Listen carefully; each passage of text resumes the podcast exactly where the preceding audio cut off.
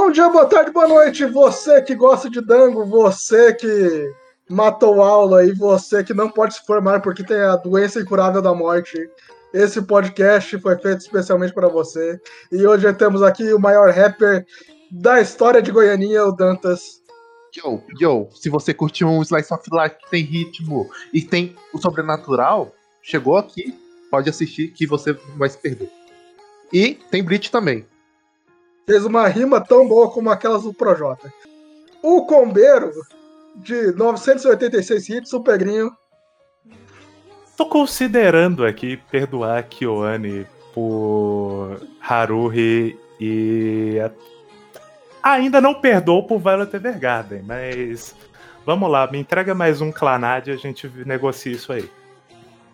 O Domador de Porcos Selvagens e o, o Johan.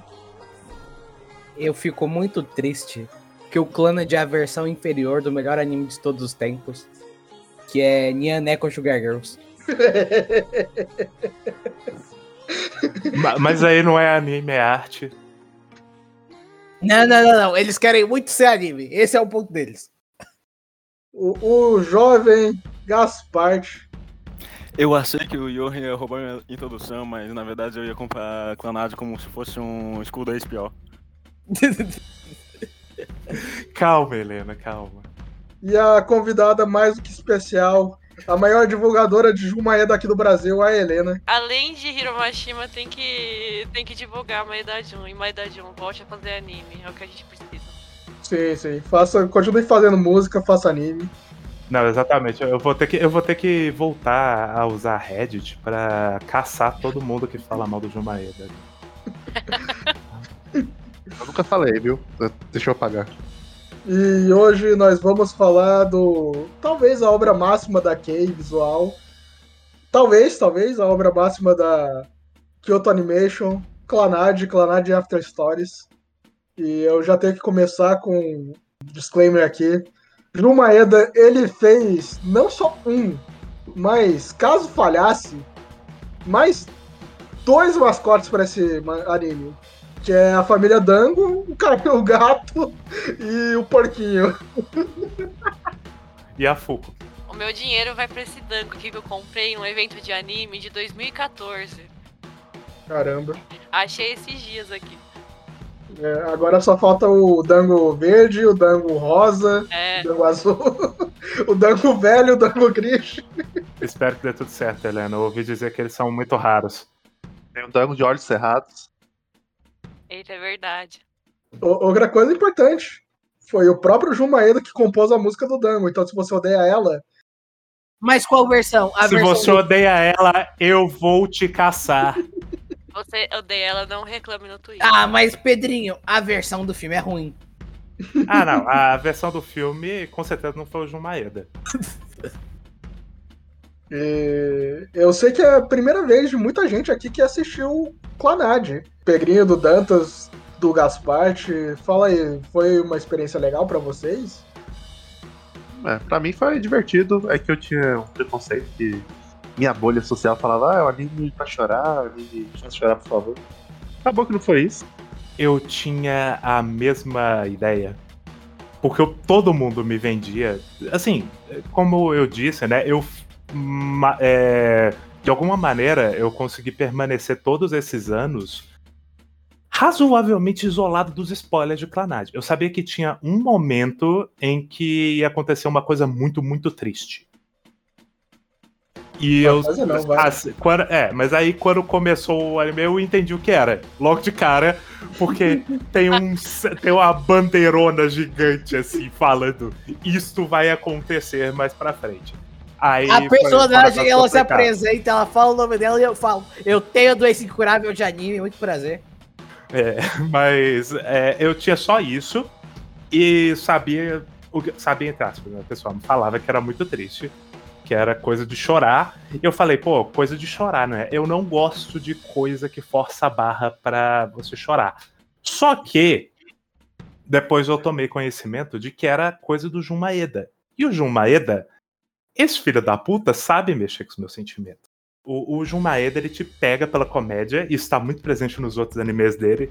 Só que aí, a partir do momento que ele te fisgou com a comédia, ele vai te destruir. Ele, ele vai simplesmente acabar com. Ele vai esmigalhar a sua alma e você vai ficar sem chão. E aí no final ele vai te dar um beijo na testa e você vai se sentir a melhor pessoa do mundo. Mas. Eu concordo em partes quando o Dantas fala que é, a comédia dele não tá tão acertada. Porque a comédia do Clannad. Clannad mesmo, né? Não o After Story, que eu acho que a comédia do After Story tá funcionando bem melhor. Ela começa meio estranha, ele engata depois. Ah, eu sou um bobo, eu ri de tudo. Tem um momento no primeiro Clannad que foi quando. Foi a primeira piada que me pegou de verdade, que foi o, o grande concerto da, da Kotomi, que todo mundo morre a Shita no Joe. Grande. Não, é essa parte. Eu ia falar, essa parte bom demais. Quando, quando o porco e o gato morrem. E aí depois a mãe da Nagisa morre. Morre no braço do. É maravilhoso. Aí o show termina. Então, apesar das duas fatalidades que a gente teve, foi um show legal. E não foram duas, foram três. Mas é fantástico. É, Não, é ela falou, tipo, não, ontem tava ok. É muito, é muito babaca, que é, é, é a piada estúpida da a, a menina bonita que ela. É a menina bonita e inteligente, e aí ela pega um instrumento e você fala, porra, ela pegou confiante, ela tem a pose, ela vai tocar, e aí sai aquele garrancho. Eu tinha esquecido da- dessa parte que eu pensei, não, ela toca bem. Eu lembro, eu lembro que ela tocava no. Eu lembro que ela tocava quando era criança, então ela toca bem. Eu fui surpreendida. Eu não tinha esquecido, eu, eu lembrava que tinha uma cena de alguém tocando mal o instrumento musical. Eu não lembrava que era com ela. Eu, eu fui pego no contrapé, porque os outros animes que eu vi do Zumaeda, Angel Beats e Charlotte, tem duas cenas musicais que são muito legais. Aí eu falei, É. pô, vai chegar aqui e vai tocar foda, né? Aí a cena é, é ridícula demais. É, mas tipo assim, uma coisa assim que vocês estão falando que é a primeira vez que vocês viram. Tipo, eu, a primeira vez que eu vi Cla- Clanad foi há 10 anos atrás. Foi em 2012. Eu tinha 14 anos. Que foi mais ou menos na época que eu assisti Clanad pela primeira vez também. E eu não sei se aconteceu com você, Helena, que assistir depois de adulto Clanad, ah, muitas coisas ressignificam bastante. Principalmente nas partes do Akio e Asanai, você percebe que eles são muito mais maduros do que parecem. Nossa, muito. gente- Sim. E pra mim, assim, muita coisa fez muito mais sentido, eu acho. É, assim, eu quando eu fui assi- pegar pra assistir, eu falei, tá, eu não vou cair nas mesmas piadas, né? Porque eu sei que é muito escrachado. No fim, eu- na primeira vez, na primeira vez lá, lá, no, lá no, na padaria lá que o, o Aki fala mal do pão da Sanae, os dois saem correndo e começam a rir. Fala, Era isso, era isso. Eu sentia saudade, era isso que eu precisava. Piada do pão, eu jurava que ela acontecia mais vezes. Pra mim, ela acontecia É, ela bastante. acontece, ela acontece toda hora, Johan. E é perfeito. Assim, eu gosto, eu gosto dessa piada, mas não como no, no sentido, porra, piada engraçada. Eu gosto porque ela é carismática. Ela, Sim. ela, ela desenvolve, ela trabalha os personagens daquele sentido mais carismático de, porra, eles são um casal que se amam muito. Sim, é bonito. acho que foi o que mais assim pesou pra mim, porque é, cada um tem um ponto forte de um jeito, né? Acho que no After Story vai mostrar muito isso, assim, né? Como. Acho que até no, no, no, no- no último episódio do Clanad, assim, mostra, né? Como tudo que eles fazem pela, pela família, né? E acho que é muito isso, Clanad é muito família. Né? Isso foi muito que eu senti agora reassistindo, né? Família, você, o pai, a mãe, ou os amigos que você faz pelo caminho, o seu grupo lá. Então era muito. É, então, assim, era muito. Acho que eu senti que era muito isso, assim, é, em certo tipo de relações que as pessoas têm, né? E o Tomoya meio que se descobrindo como são essas relações, como elas funcionam. E essa coisa da comédia que a gente tá falando, eu, eu assim, eu fui reassistir e fiquei com medo mesmo de eu não gostar dessa, tipo, de reassistir e pensar, nossa, Clanad não é tudo isso, o que, que eu tinha na cabeça de estar, tipo, nos animes favoritos. Realmente eu me surpreendi e eu comecei a gostar mais. Ah, não, eu tenho, eu tenho plena fé em Jumaeda. Esse homem nunca errou comigo, exceto quando ele errou. Mas eu perdoo todas as vezes. Exceto quando ele me deu um coração de outra pessoa. Ah, mas ali tentou acertar, tentou acertar. Exatamente, mesmo quando ele erra, ele, ele erra. é, ele erra fofo. E, tipo assim, eu acho que Clanad tem um dos melhores elencos, assim, da Kei. Eu não, eu não tô nem. Eu não tô nem comparando com os animes originais do Maeda, mas eu digo de tipo Clanad, Little Busters, Canon e Air. Mas, tipo, eu acho que Clanad tem o melhor elenco, o melhor protagonista. Daí é por isso que eu acho que nos outros, eu, até, eu assisti Little Busters até um pouco depois. E daí sim eu acho que ali a comédia não funciona muito, eu acho que é muito difícil de gostar, mas eu acho que Clanad, assim, eles acertam bem num ponto, assim, certinho.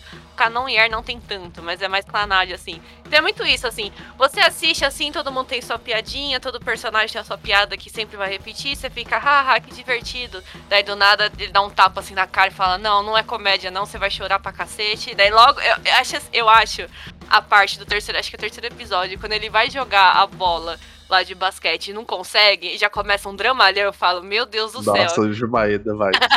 Eu, eu gosto muito desse início. Sobre a- o lance da padaria, eu gosto muito como reflete isso depois com o Tomoya. Quando ele chega na padaria todo alco- alco- aconchegante, aí ele chega em casa e é aquele clima depressivo. A relação dele com o pai talvez, talvez seja a minha coisa favorita do anime. É muito forte. E o que mais me pega é que assim, acho que nesse, nessa reassistida eu percebeu como ele, assim, ele não, ele não fica em casa. Você percebe, tipo assim, eh, me lembrou muito uma época assim que eu ah, teve uns problemas assim em casa que eu ficava matando hora na escola. Do tipo assim, ele, ele vai pra escola, ele fica andando, daí ele vai na casa do Sunohara, fica lá um tempo. Depois ele vai na casa da Nagisa e só vai lá, ou se vai, né, de noite, vê o pai, dá, bate aquela bad e de manhã, assim, ele já sai. Então eu acho que é um motivo, assim, do porquê ele não mata a aula e fica em casa. Né, Claro, ele mata a aula, mas. Mano, é muito assim. é- Eu gosto muito como é meio que. Assim, é só assistindo, não precisa forçar a barra e explicar, assim. Você vai entendendo. E tem coisa, e tem uma coisa nesse, nisso que você falou, Helena, porque o o Okazaki, ele é um cara que até ele conhecer, né, o grupo de personagens que a gente vai acompanhar a história, ele não se sente é, é, encaixado em nenhum ambiente. Ele odeia a escola, ele odeia a própria casa, ele odeia a cidade, ele odeia o destino dele tudo na vida dele, ele, ele entende como se fosse uma maldição. Tudo que aconteceu pra ele deu errado.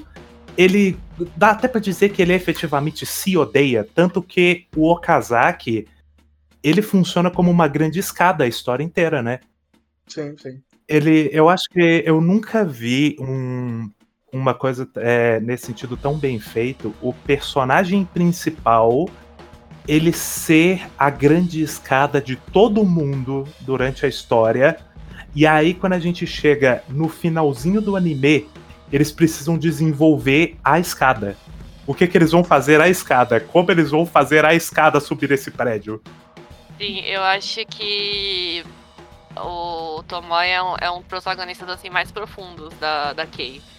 Porque eu acho que os outros, os outros, prometo que vou parar de comparar, mas os outros, assim, não é que assim eles já estão decididos na vida.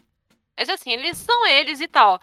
O único problema que eles têm é com a personagem que eles conhecem e alguma coisinha no passado que foi um evento. Já o Tomoya é um assim, ele tá na escola, tem problemas com, com o pai, não tem amigos, ele. E é aquela coisa, ele odeia a cidade, ele odeia ele, e daí tudo, tudo vai mudar quando ele conhece a Nagisa. Daí dá uma reviravolta na vida dele, né? E, e é muito louco, assim, que eu sempre achei muito no. Talvez eu pensava, será que não é muito forçado? Só que reassistindo assim, é muito assim, do tipo, ah, não tem nada pra fazer, vou ajudar essa mina aqui. E daí, e do nada ele se envolveu, do nada ele mergulhou de cabeça e nem ele percebeu. Helena, é porque você não assistiu o filme do Dezaki? Porque no filme do Dezaki, sutileza é para otários. Toda a cena com o Tomoya com a Nagisa, o Tomoya tá de um lado totalmente escuro e a Nagisa tá de um lado totalmente iluminado. Porque eu vejo muito o Tomoya como uma pessoa. que- Eu já passei por situações assim. quando você tá passando por momentos muito difíceis, momentos muito complicados em que você pensa até em desistir, mas você encontra uma pessoa que essa pessoa ela parece muito legal e você sente a vontade de viver a sua vida através dessa pessoa, ajudando ela, é, convivendo com ela, é, sendo legal. É... é dois pontos até que você fala, que até no anime eles falam, né? É uma coisa que o Tomoya não fez desistir da escola foi por conta do Sonohara, né? Os dois encrenqueiros se juntam e cada Uhum. um se- meio que se apoia sem se perceber. Uhum. Exatamente. O que faltava pra dar esse tchum nele é a Nagisa, né? Sim, Pois sim. é. E, e você falou também da questão de família, de Clanat ser sobre família. Eu acho que ele é, de forma mais específica, sim. Mas de, de uma maneira mais abrangente, eu acho que Clanad é muito sobre os laços humanos. Uhum. Tanto que tem um momento mais pra frente, né, no After Story, que a gente vai falar mais especificamente, do um momento em que o Tomoya tem a conversa com o Yusuke, com o Yoshino, sobre o dia que ele queria sair com a Nagisa, mas ele não foi por conta do trabalho, porque Sim. ele achou que se ele Sim. não fosse pro trabalho, ele seria demitido. Uhum. Porque o, o, o Tomoya, além de tudo, ele é cínico. Ele é uma pessoa cínica, ele não consegue muito confiar nos- nas outras pessoas. E tem um outro ponto também das obras do Jumaeda, que tem um negócio que é ele sabe como desarmar o seu cinismo. Sim, Principalmente sim. quando você chega adulto pra esse tipo de obra. Você chega com aquela descrença, aquela vontade de olhar pra tudo com ironia e desprezar as coisas. E o Jumaeda eu não consigo fazer isso com o Jumaeda. Mesmo em momentos que eu brinco e tal nas obras dele, tipo o caos total que é o final de Charlotte, eu amo Charlotte honestamente. Charlotte me diverte e me emociona honestamente em vários momentos. E é uma obra que todo mundo desce o pau. E eu só consigo, principalmente quando eu vejo as pessoas argumentando do porquê não gostam de Charlotte, tem muito um lance das pessoas entrarem com esse tipo de cinismo que às vezes a pessoa não consegue abrir mão. Uhum. Se você consegue, é muito gostoso ver coisa do Jumaeda. Pra mim é muito fácil. É porque o Jumaeda ele vai te preparando pra, ser- pra... Pior. Como quando eu comecei a ver Cranat. E eu já tinha visto outras obras do. Eu ficava o tempo todo esperando uma coisa bizarra acontecer. Tipo, a lá Shyamala. Tipo assim.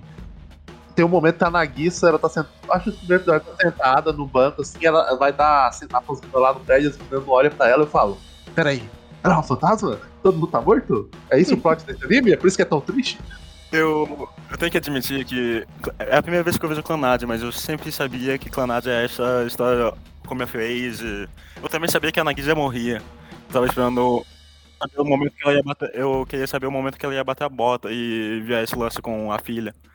Mas eu fiquei muito encabulado quando eu começo o Clanad e no episódio 3 aparece a Foco e simplesmente revela que é uma fantasma.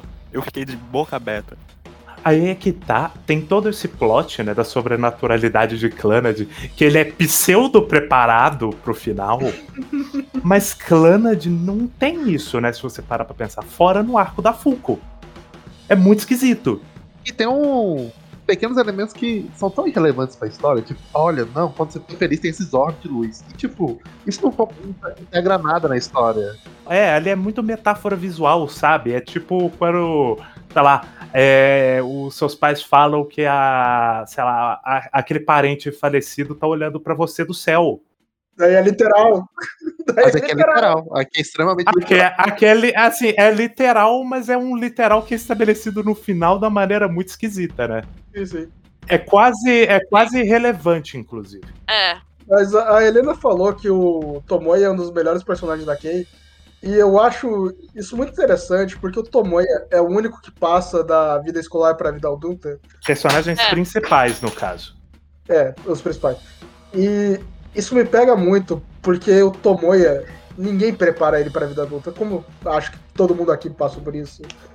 Ele simplesmente arranja o trabalho e ele trabalha um dia e fica cansado pra caramba. Exatamente, ele corre atrás. Ele é obrigado a si mesmo a, tipo, a tentar, tipo, viver a vida adulta. Mesmo que a Sanae e o, o Ark, ele, tipo, eles acolhem ajuda ele, eu- isso eu acho muito mas legal. eles sempre olham pra ele como se fosse uma criança ainda, ninguém leva ele como É. adulto. Então, ele sim, vai morar sozinho, ele vai arranjar um trabalho, ele não consegue ficar acordado por muito tempo. E lentamente a gente vê que ele começa a se adaptar a essa vida.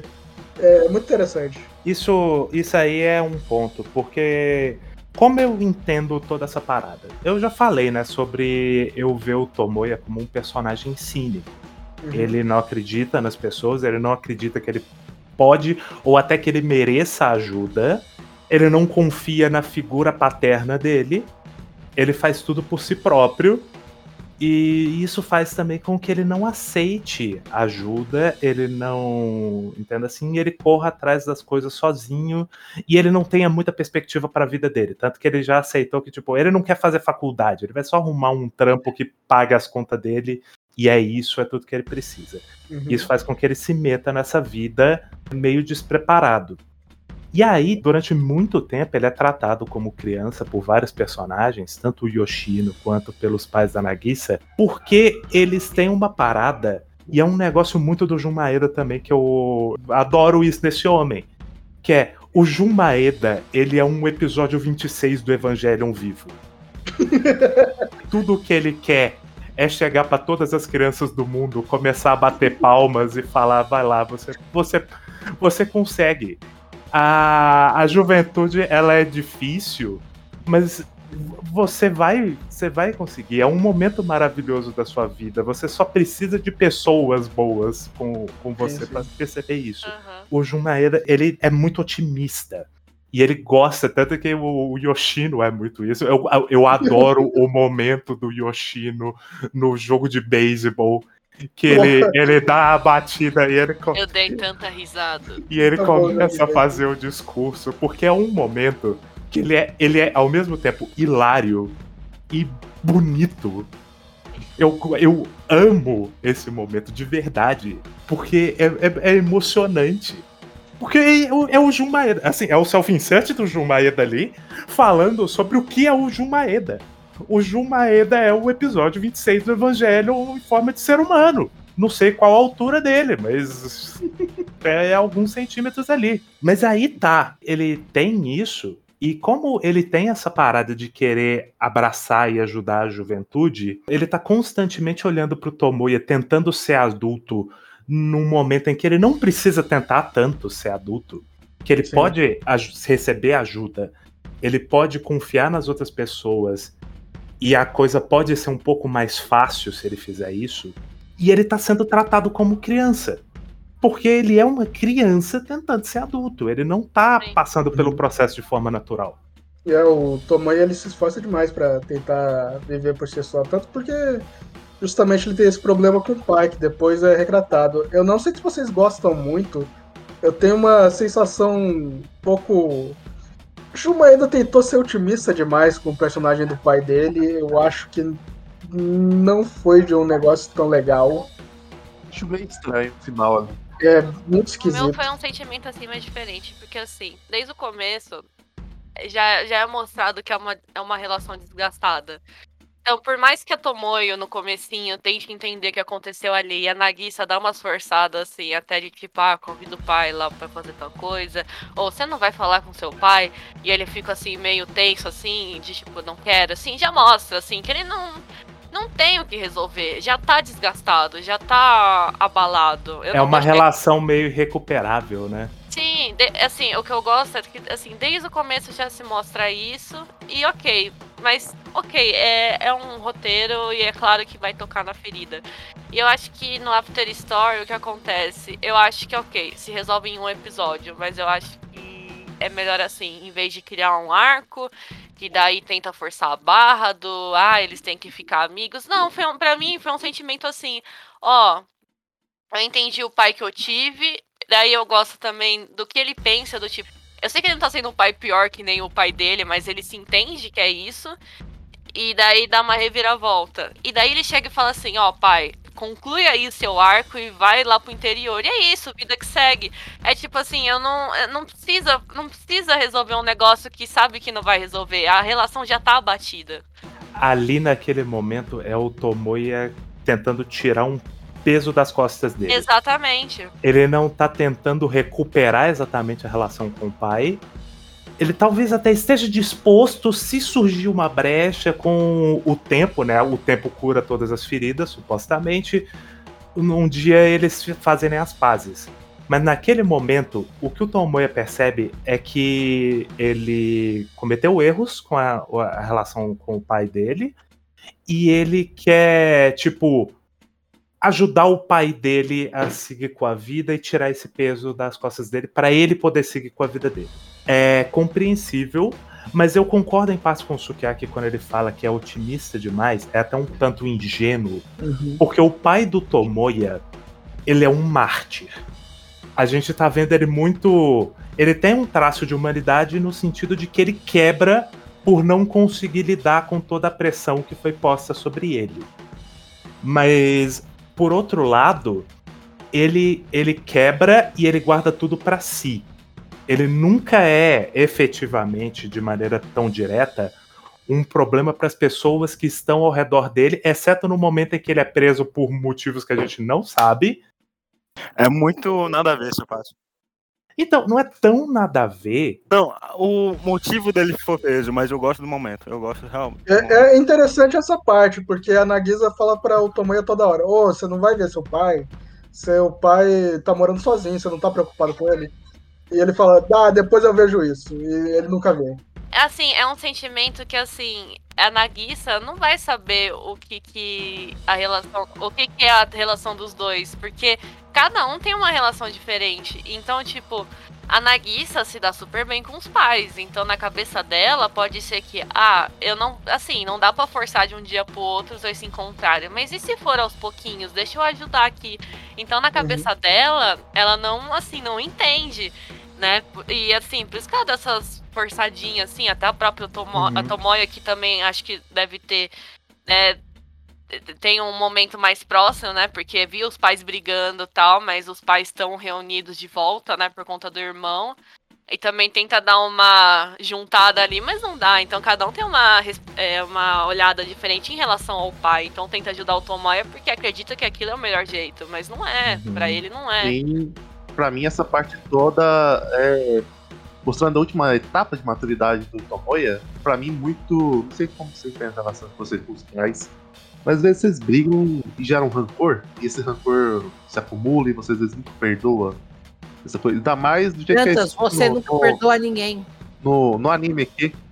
Porque dá a entender, por exemplo, eu não vi o filme, que o pai dele bebia muito, chegou em casa bêbado, brigou com o filho e causou um acidente. Exatamente isso. Não, tinha. rela- é, ele batia, né, no Tomoya. No anime, isso é estabelecido? Ah, dá, dá pra Dá a entender. entender, dá a entender. Eu sempre entendi como no dia em que o Tomoya e o pai brigaram, partiu do Tomoya.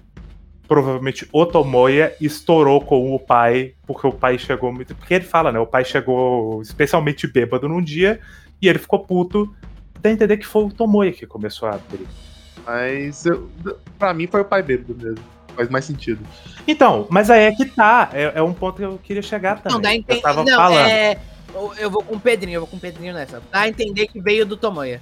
Exatamente. Mas eu queria falar também disso, que é, dentro dessa ótica do Jun Maeda de ser meio até ingênuo, ele olha para um pai bêbado com o filho problemático. E você vai me dizer que esse pai não abusava do filho, nem um pouco? Chegando chapadaço em casa. Só, só concluindo aqui agora. E esse rancor foi acumulando por anos. E mesmo ele morando sozinho, o Tomoya é um personagem muito. Como pode dizer? É o cara que tá. Você pode perceber no decorrer do- dos, dos episódios que ele dá conselho pra todo mundo. E são bons conselhos na maioria das vezes. Só que ele nunca olha pra dentro de si, ele nunca tenta resolver os próprios problemas dele. Tem. Porque ele acredita que ele não tem jeito. É todo protagonista da, da que isso, né? Que é tipo, dar, ajudar os outros, mas e aí? Já se olhou pra si mesmo, os seus Sim. problemas? E ele vai decorrendo levando esse fardo, é um fardo muito pesado que ele vai decorrendo o, o, toda, até chegar no Store, né? E tipo, crescer também é superar esses rancores. Tipo, perdoar ou não, tipo, você tem que lidar com isso. Tem gente que não vai perdoar de jeito nenhum. E, mas tá tudo bem com isso, o coração tá leve. Ele sabe que uma pessoa rancorosa e tá tudo bem com isso. Mas ele não conseguia lidar com esse sentimento. Então, eu acho bem trabalhado essa parte. Inclusive, eu acho um dos momentos mais tristes para mim é quando o pai dele claramente sofreu de depressão e ele deixa o pai sozinho e ele fala, o pai fala que vai sentir falta dele. Então, eu e concordo, mas ali também é aquele negócio, a gente tem que entender que o Tomoyo é um adolescente, né? Uhum. É, e esperar esse tipo de maturidade de um adolescente é dureza sim, também. Eu tô falando que ele só vai amadurecer de verdade quando ele mudou. Então, sim, sim. Mas realmente tem tudo isso, tem o momento do Tomoya perceber os próprios erros. Eu só acho estranho. Ao mesmo tempo que assim, é um negócio que faz sentido de um ponto de vista lógico, mas é, para narrativamente falando é esquisito, porque quando o Tomoya chega no final e ele conversa com a própria avó, e ele entende que na verdade o pai dele era um pai dedicado e que fez o que podia ali dentro das possibilidades. Sim, assim, eu entendo que ele acha isso, mas ao mesmo tempo ele entende os erros do pai, assim. Eu não acho que ele, ah, deixa aqui passar um pano e entender que meu pai sofreu muito. Não, não acho. É, é, é porque nesse momento o Tomoya já era pai. Então, é porque é porque o meu ponto é que parece muito o arco da amnésia do Tomoya. tipo, ele não lembrava como era o pai dele. E isso faz sentido se a gente pensar que ele tinha cinco anos mas é esquisito narrativamente. Que alguém falou que o Tomoya era pior que o pai dele. Ele claramente era pior que o pai dele, porque ele é uma criança até o final, né? Para começar, porque ele abandonou a filha dele. O pai dele não fez isso. Ele é tão responsável que a filha dele, sei lá, 5 anos de idade, fala assim, papai, quero viajar. Ele vai sair com a menina na neve, levando. Uma coisa assim que eu acho, todos esses pontos. Ok, se passou cinco anos o cara, o cara perdeu a mulher, né, o Tomoya, e simplesmente não quer saber da filha. Às vezes não, às vezes, às vezes tá lá, mas é sempre em companhia da Sanae e do Aki. E daí ele, ele viaja pela primeira vez, e isso tudo está planejado pela senhora Sanae, maravilhosa, nunca errou na vida. E eu acho que é assim, é tudo, é tudo uma estratégia do tipo assim, ó, acorda pra vida, cara. Acorda pra vida, porque você, ok, você perdeu cinco anos da sua filha, mas seu pai perdeu toda a sua adolescência e todo esse momento. Você não quer ser seu pai. Daí é aí que eu acho que é o, é o, o tchum da, da, da questão. Quando você. É, é, que assim, eu não sei vocês como são, mas eu, tipo, eu não, que, não que eu não quero ser que nem minha mãe, mas eu já convivi coisas assim muito presentes. No momento que você tem um filho, e você tem problemas com o seu pai ou a sua mãe, você pensa, caralho, eu não quero ser o que, que minha mãe ou o que meu pai foi para mim. Então não está um tchum na cabeça dele, tipo assim, nossa, eu tô sendo pior que meu pai, eu tô sendo igual ao meu pai. Não, não tanto, né? Mas eu tô sendo igual ao meu pai, eu não posso ser assim. Então ele, ele começa a, a, a, querer resolver tudo. Então por isso que eu acho que é uma resolução muito rápida, assim, nesse momento. Então por isso também acho que é um sentimento assim, tá, eu vou tentar resolver com o meu pai. Não, mas e até, até acho que o Pedrinho falou, foi assim, um desencargo de consciência, tipo, ah, eu vou fazer isso só pra ficar bem comigo mesmo, mas não é porque eu perdoei o meu pai. Tipo, eu vou só, eu vou chegar lá, falar com ele, dar um banho nele e mandar ele pra casa da mãe dele. Mas não é porque eu perdoei ele, eu só tô. Eu só. Acho que. Acho que foi a primeira vez que o Tom Maia sentou e falou assim: não, quero fazer uma coisa para mim mesmo, mesmo indiretamente. Do tipo assim, eu vou. Eu só vou dar uma cuidada aqui com meu pai e dar um sentido assim de final de vida para ele. E vida que segue, vou ficar bem comigo, eu não preciso ficar pensando nesse fardo que mora, a, sei lá, a um quilômetro da minha casa. Exatamente. Tem esse aspecto. Eu só acho que assim, o, o Tomoya, ele abre brecha para perdoar o pai num dado momento. Ele tá considerando essa possibilidade porque ele tá pensando no pai dele. Ele só quer que, é, que eu falei, o tempo cura feridas, quem sabe cura as minhas feridas emocionais e eu consigo dar uma segunda é. chance pro meu pai. Esse momento do pai, principalmente com a conversa do Tomoya com a avó, é um exemplo bem claro como o Zumaeda descreve as histórias dele. Ele é quase como o Pedrinho falou sobre o episódio 26 de Evangelho, mas eu, eu, mas eu acho ele mais como uma terapia cognitiva comportamental ambulante. Ele sempre quer ver é, o episódio, Isso é o episódio 26 do Evangelho, das partes. Muito obrigado por resumir. O episódio 26 de Zero, ele pega os piores e, e os melhores e ele fica equilibrando as coisas. O Zumaeda, ele realmente quer o melhor para todas as pessoas possível. Tanto que no ponto, no- tanto que É. no ponto do, desse momento do Tomoya relevando da vida dele com, quando ele é pequeno com o pai, ele esquece to- tudo que ele passou. E no final ele... Eu reclamo do momento, eu reclamo da construção, mas eu chorei no momento, foda-se. Mas até aí o Tomoya é a criança com pior memória que existe. Ele não lembrava de ninguém. Eu chorei quando ele despediu do pai no, no, no episódio 19, 20, alguma coisa assim. Aí é um momento bem fofinho. É um primeiro momento que ele demonstra se importar minimamente com o pai, que ele fala pro pai, ou não bebe tanto, não. É aquele. É até aquela. aquela contenção de danos, né? Do. Ele não tá querendo impedir que o pai beba. É só, tipo, se controla. E talvez tenha sido o momento que eu mais chorei, eu não sei porquê. Esse, esse negócio sempre me pega, assim. Ele, é porque é lindo, é, é maravilhoso. E ainda tem o momento depois com a filha que faz parte direta desse momento. A parada do, do negócio é porque toda essa viagem ela é importantíssima pro Tomoya. E ela funciona muito bem porque o Tomoya chega lá e ele é um babaca. O Nossa. Tomoya, até então, na, na história, ele era um personagem. É, ele parecia aquele personagem de boa índole de anime, sabe? Ele tinha seus conflitos, mas ele estava sempre disposto a. muito aberto emocionalmente para todo mundo, tentando ser uma boa pessoa com os amigos e tal. Naquele momento, ele chutou o balde num ponto que ele, ele, tipo, ele distrata a própria filha, sabe? A criancinha de 5 anos tá ali tentando se aproximar do pai. No seu pior momento, né? Exatamente, ele tá numa fossa completa. No caso ali, eu nem acho que ele tá mais na fossa, é só que ele realmente chutou o balde, ele desistiu da vida, ele vai seguir naquilo e ele tá indo pro pior caminho possível. do- se ninguém fizesse nada, seria irremediável. Mas É. ali, ele. O que a Sanae faz no auge da sua sabedoria. Abandonar uma criança na casa. Sim, sabedoria máxima. Calma, calma, calma. Eles, eles sabiam que apesar de Sabedoria tudo. desbalanceada. Eu aí que eu acho que, mano, é muito importante a Sanae Oaki, assim. Tipo, vocês falaram, nossa, mas todo mundo se afastou dele, né? Ficou com medo dele. E os dois, os dois, tipo, pegaram ele como se fosse um filho e Uhum. falaram assim, não, vamos, vamos respeitar o tempo dele. E ela foi lá e fez todo esse plano doido que deu super certo. Eu não sei como a criança não ficou perdida naquele.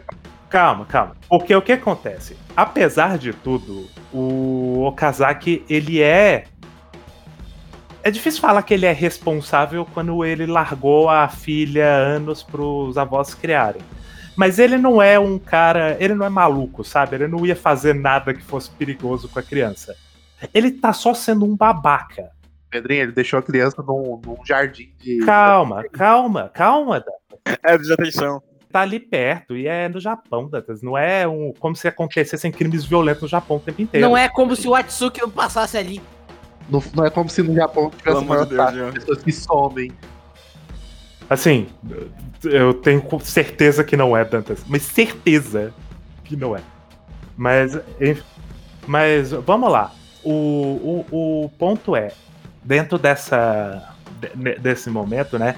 Tem ele indo pra viagem com a filha. E é um momento muito importante porque naquela situação que o Kazaki tava, ele precisava daquela maciada na carne. Ele precisava contato com a criança para ele criar laços, porque ele não tinha laços com a filha.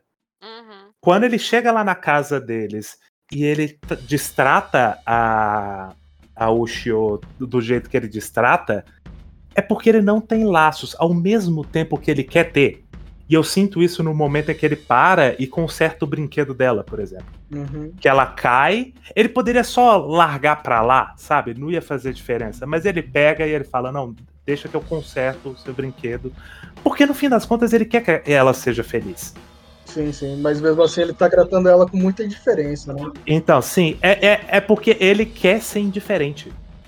Eu entendo assim, ele, ele tá buscando ser indiferente, só que ele não consegue de verdade.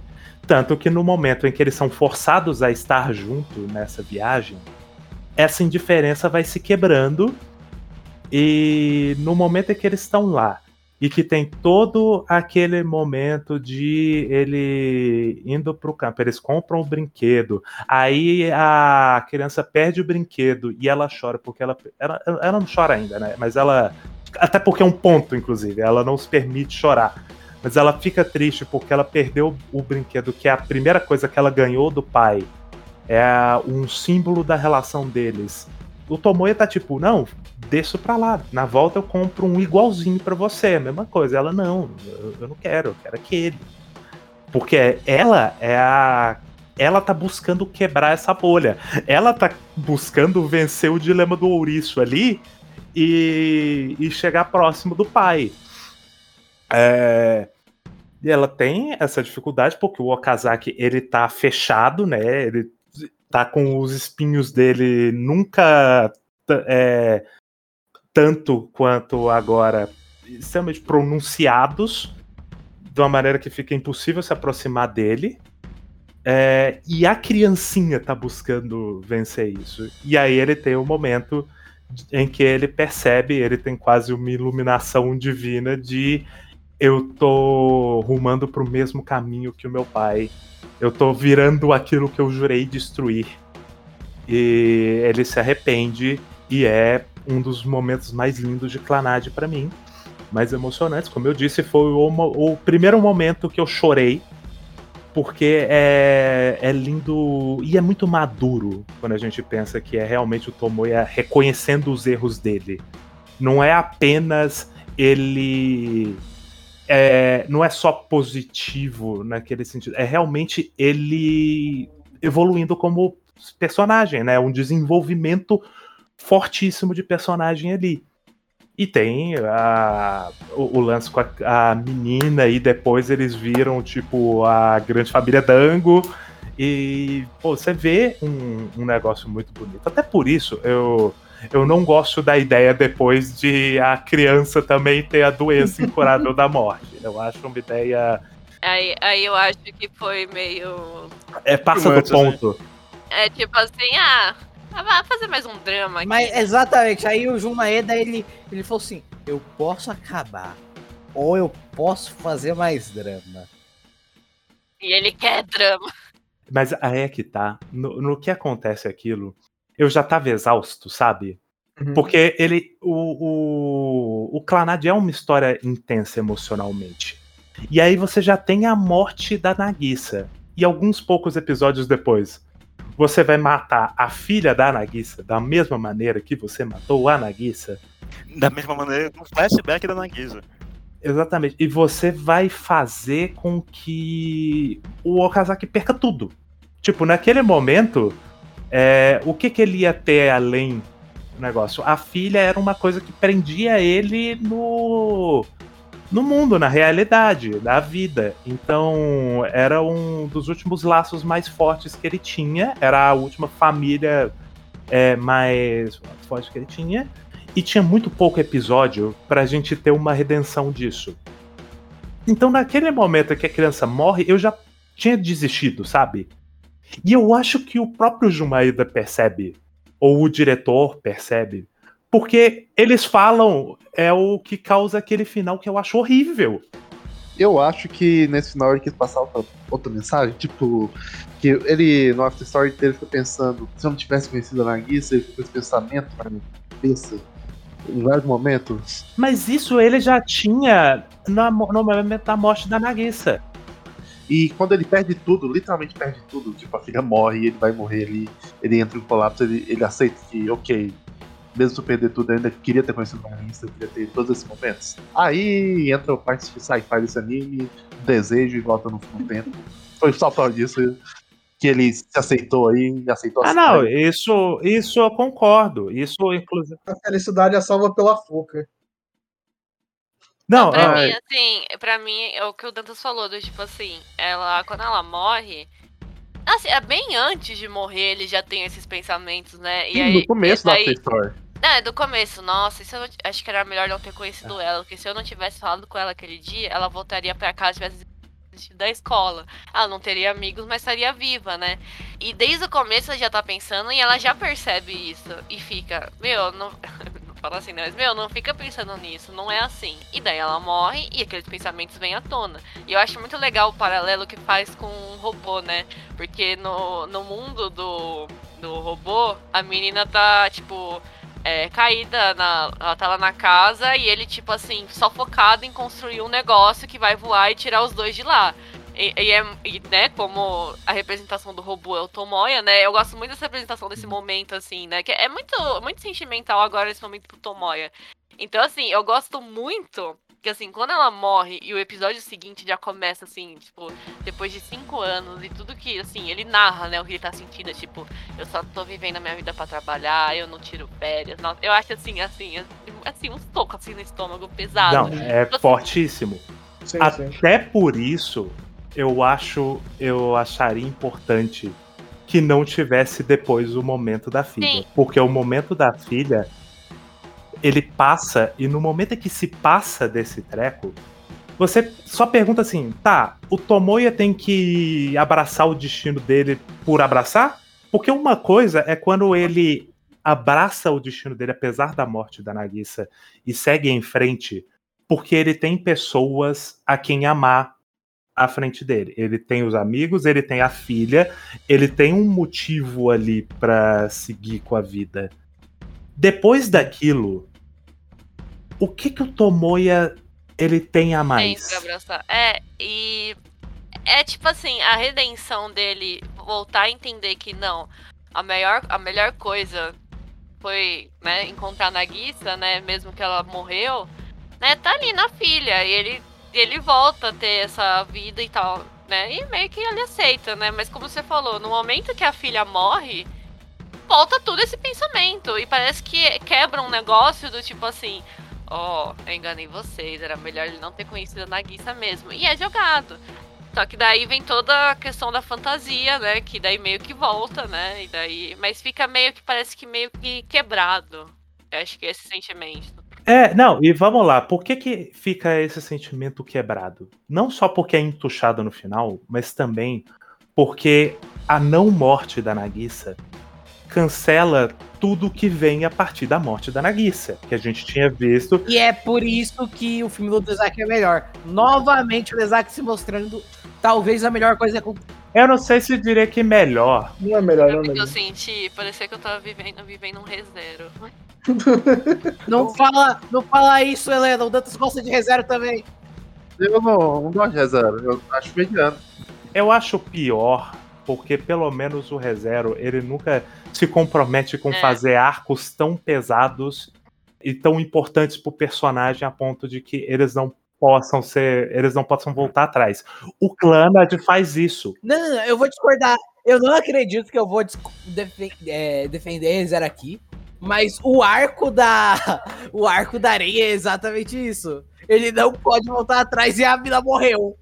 Mas falando sério, assim, é, assim, eu acho, eu acho assim, como eu falei, é, eu gosto da ideia de voltar e, tipo, ele pensar em, né, me- meio que voltar, né? E eu até perdi o de raciocínio. Ele volta, assim, eu gosto da ideia dele voltar, mas eu, eu acho que é brusco. Eu, é eu brusco. entendo a ideia, eu não sei se eu gosto.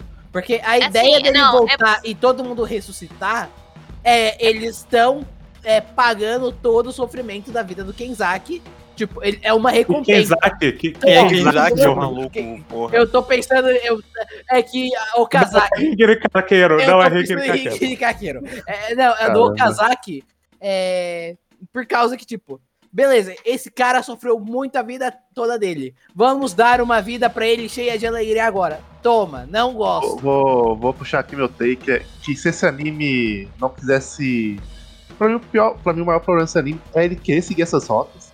Todos os problemas de estrutura e ritmo é pau da rota. Essa parte do final, pra mim, é só um grande fanservice. No, no jogo é. Ok, você conseguiu os oito orbes Calma, calma, calma, do calma. joguinho, então esse aqui é o final verdadeiro. Uhul. É que uma, uma coisa que eu sinto, assim, eu até queria chegar nesse ponto na questão de fantasia. Eu gosto, primeiramente, eu gosto muito da, da fantasia em Clannad, assim, como ela é meio que parece. Não diria sutil, mas ela tá lá e faz sentido pro universo, assim. Então, a- durante muito tempo ela é sutil, né? Durante muito tempo ela é sutil. Sim, mas eu digo assim, ela entra de uma forma sutil. Então, tipo assim, quando a primeira aparição, assim, no momento é Cafuco. Você olha assim, ela é um fantasma, daí você fica, ah tá, eu entendo, vamos seguir, então ver o que acontece. Mas sabe qual é a- o momento disso que mais eu acho estranho? É quando o pessoal se reúne no, no apartamento do Okazaki e a Kotomi começa a falar sobre a pesquisa dela do universo paralelo. E Eu eu, gosto desse momento. Mas já tinha antes, já tinha antes isso. então, sim, mas ali é porque ela tá é, tô- é, especificando mais. Ela tá aprofundando no negócio. Eu tô Sim. falando, por Sim, quê? é engraçado, é engraçado, é engraçado, mas daí, tipo assim, eu gosto muito daí quando, tipo, fica essa comparação, né, menino e o robô, e da primeira temporada você fica assim, ah, é só, é só a peça, né, daí você percebe que Sim, tem mais, sim. né, e eu gosto muito isso aqui também, é daí entra um, um ponto, assim, e daí eu acho que é o maior erro em Air, né, é o sentido assim, se você consegue entender o lado fantasioso, você gosta do anime. Não tô dizendo que isso em clanagem, tá? Porque a gente entende, é, tem gente que entende, gente que não entende, mas tem gente que não gosta mesmo assim. Eu mas não assim, entendo tem- e eu gosto. Se você, se você entende mais em Air, o lado de fantasia de Air, você gosta. Se você não entende, você não gosta. E Air, eu acho que o maior problema disso é que eles tentam encaixar isso em 12 episódios. Mas em Clanad, eu acho que dá pra entender melhor. E eu acho que eu não entendia isso 10 anos atrás e hoje eu entendo. Mas mesmo assim, aquele fim, ele, ele é muito assim. Você tem que. Ele não explica direito do porquê ele volta. Eu acho que até na visual novel talvez explique melhor. E aquela coisa, tem que caçar na internet. Não entendi o final de Clanad. Explique pra mim. É que tem no, no decorrer dele, vai ter pequenas pinceladas, tipo a menina do dormitório que eu não lembro o nome. Ok, aí explica o negócio do Orbe, explica que realmente tem desejo. Aí o É. menino virou um gato. Aí, ok, existe isso. Ok, essa, é isso que você falou, são pinceladas. Tipo, até a questão da menina do robô. Ok, entra, entra o teatro, mas não é isso. Até a Kotomi. Aí, esses momentos da Kotomi eu também acho meio forçação de barra. Momento de felicidade era essa, por exemplo, quando ele perdoa o pai dele, um Orbe. Só que a gente não sabe o que acontece. Sim, e daí, tipo, eu agora que você falou, eu não, não tinha prestado atenção no- na questão do, da, da moça do dormitório. Até no começo eu achei esse arco muito, assim, meio jogado. O Pedro, lá do quadro quadro, falou que é um dos arcos mais legais da, da Visual Novel. Eu não, eu não jogo a Visual Novel, então eu não sei. Mas no anime eu acho, tipo assim, um pouquinho jogado só pra, tipo, ah, vamos mostrar que é a história dela. Daí agora você falou, tipo, ah, realmente, tem não, um então função narrativa. Eu não sei, eu não em ninguém que joga visual novel. Eu vou jogar depois do cast, mas. Bom, eu não joguei, não vou jogar, mas no anime tem essa função narrativa de mostrar que realmente existe um sobrenatural aí e dá pra fazer esses desejos. que é a história, é basicamente assim, aí o que eu vou explicar ao final. A gente tem o, o Tomoya lá, vivendo a vida dele, a gente tem o robô, o robô e a garota. O robô é o Tomoya e a garota é a Ushio. Né? No começo a galera acha que é a Nagisa, mas é a Ushio. Eu pensei que era Kotomi porque apareceu no arco dela, do nada. A Kotomi é um bait safado. Essa, a Ushio, ela se manifesta nesse mundo, né, ilusório, por causa que ela tem esse desejo de salvar a mãe dela. Ela constrói o robô pra abrigar o espírito do Tomoya. Então está no o mundo 2, o mundo imaginário, né? Então ela constrói o robô e dá, né, tipo, coloca a alma do Tomoya lá. E só que, né, os dois perderam as memórias. Então, tipo, tem momentos que ela fica, nossa, eu já vivi isso, não sei o que, tal, estão revivendo aos poucos. E no momento, no mundo 1, quando o Tomoya tá ajudando cada pessoa, né? Então, tipo, até tem certos momentos, acho que o momento que ele mais que deu a perceber que, que ele ganha um orbe como uma recompensa é no arco da- das gangues, né? Que, que eles estão lá no cemitério e daí ele vê o orbezinho Sim. né? Que é tipo, cada momento que ele ajuda alguém, ele ganha um orbe, né? E que tem uma lenda no Japão que quando você vê um orbe luminoso, como fala no arco lá da, da moça do dormitório, você tem o, a chance de pedir um, um desejo. Então, quando ele reúne, os orbes todos pra poder fazer esse desejo, ele deseja que ele que a Nagisa e a Usha não morram, não morram. Então, quando ela, a menina cai lá no, no mundo, né, que eles encontraram os orbes, né, e estão pedindo o desejo. E daí por isso que ele volta. Fica um É. pouco menos ruim é, em retrospectiva pra mim, mas ainda não me convence. É que Por se olhar por um lado mais sentimental, que é a criação desse mundo e a representação dos personagens, é uma mensagem de que, tipo, os sentimentos deles são tão Uhum. poderosos que pode acabar cru- cruzando o mundo. É meio que isso. Eu sinto que o Zuma ainda não entendeu o conceito de metáfora. O Gil Maeda não precisa entender o conceito de metáfora, é por isso que ele faz tudo. É tudo literal, pô. Tem esse lado, porque assim, o, o lance das orbes até então eu tava encarando como metáfora, que, que nem eu falei, é o parente Porque- do outro mundo olhando por você, tudo bem, sabe? Eu inclusive achava que era. metáfora é, é literal, né? Ainda mais porque quando teve aquilo, era tipo a primeira vez que tem, né? A Orbe, quando o momento que ela ajuda a menina das gangues, o irmão da menina tava morto. Eu achei que fosse só o irmão da menina ali aparecendo, e tudo bem. Ah, é fantasminha de anime, não tem problema. Mas pra mim a questão não é nem a explicação de lore. A explicação de lore podia até ser convincente. O que pra mim incomodava era o significado temático disso. Porque, vamos lá, é uma coisa muito relevante. Nós estamos cancelando arcos inteiros da história. Para um, final feliz. E por que esse final feliz foi alcançado? Para isso me convencer, precisaria significar algo muito relevante emocionalmente para a temática da, da história. E para mim não, não parece tanto, pela explicação que vocês me dão. Então não funciona. Eu só tô vendo realmente o uma solução fácil acaba sendo uma solução fácil para um, um negócio que é uma decisão esquisita, porque não precisava A disso. menina feliz com o pai dela, então pra mim Só deixa, só deixa a criança ficar viva. Naquele era simples, era Ele, simples. o Zumaeda, ele queria. Ele queria ter. Pegar os dois passos, só que ele deixou os dois voando nesse momento. Porque é muito Exatamente. obviamente. O, o After Stories tinha muito claramente o objetivo de ser um final Leia vivo com a filha. E enquanto eles envelhecem, sei lá, continua a vida. Life goes on. E aí, só que, só que aí ele percebe, pô, pô, todo mundo gostava da Nagisa, né? Você não pode ver Little Busters, então. Claro que eu posso, né, ô, Helena. Não eu vou pode. ver e eu vou gostar. Exatamente. O, o na cabeça do Pedrinho existem duas opções. Ou ele vê tudo do Gil Maeda e ele gosta, ou ele tá errado. Exatamente, não. eu- se, eu, se eu desgostar, eu falhei. Eu fiz, eu fiz isso 10 anos atrás e eu saí deprimida. Daí eu fechei um Office. Mas é, aí é que tá, né? Porque vamos lá, o, o Dantas levantou um ponto interessante, inclusive. Será que o Tomoya teria amadurecido como ele amadureceu sem tudo o que aconteceu, que é cancelado? É difícil saber, porque o que foi apresentado é um processo muito interessante de desenvolvimento do personagem. Pra mim foi um sentimento que não se perdeu tudo, eu acho. Assim, por mais que ela volte, não, se- não se perde, porque por mais que a- as duas ficam vivas, eu acho que uma hora tem que ter essa. essa. tudo que ele fez. E tipo, se for pra pensar, os únicos. O que acontece de diferença é, tipo, ele crescendo, né?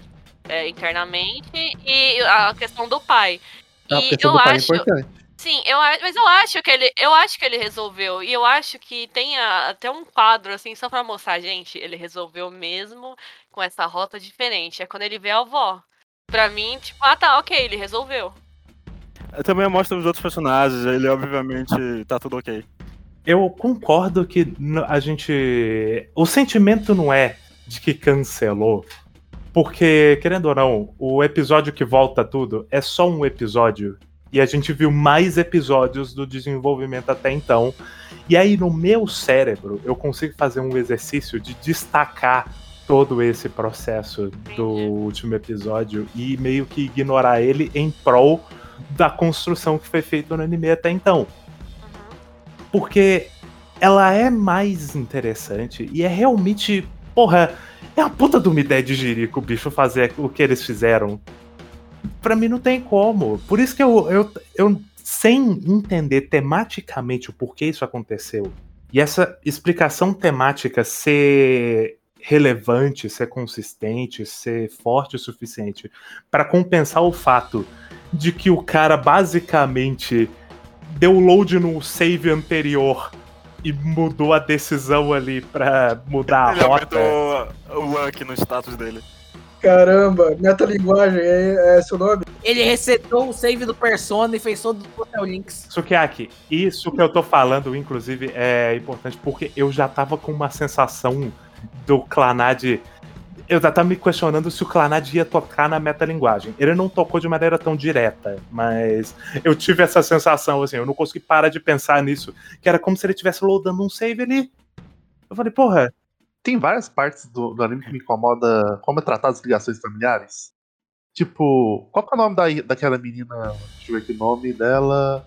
Kotomi? A Kotomi. é Ah, não, Kotomi. a- não, não, é, você tá falando é da Tomoyo. Tomoyo. Tomoyo. Que o irmãozinho dela vai e faz uma chantagem emocional e o anime parece que ok, isso foi ok.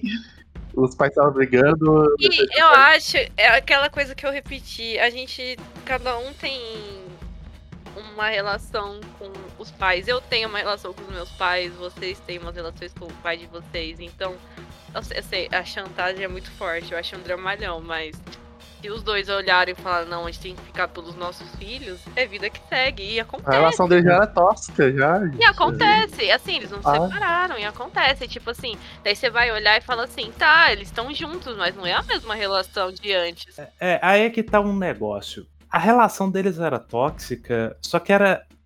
O Jumaeda, ele teve o cuidado de pelo menos não trabalhar essa relação no sentido de abuso, de, porra, o, o cara espanca a esposa. Eles são distantes e é uma relação tensa, né? Uma relação familiar tensa e distante da família que não faz bem pra ninguém. Só que, o, novamente, o Jumaeda é um cara extremamente otimista, às vezes até ingênuo. E no momento em que ele chega ali e ele olha para o negócio, ele quer pensar que aquela é uma família que se ama profundamente, apesar de todos os problemas. Eles só precisam encontrar um caminho. E aí, o que, que eles vão fazer para encontrar esse caminho? Eles vão para terapia de família?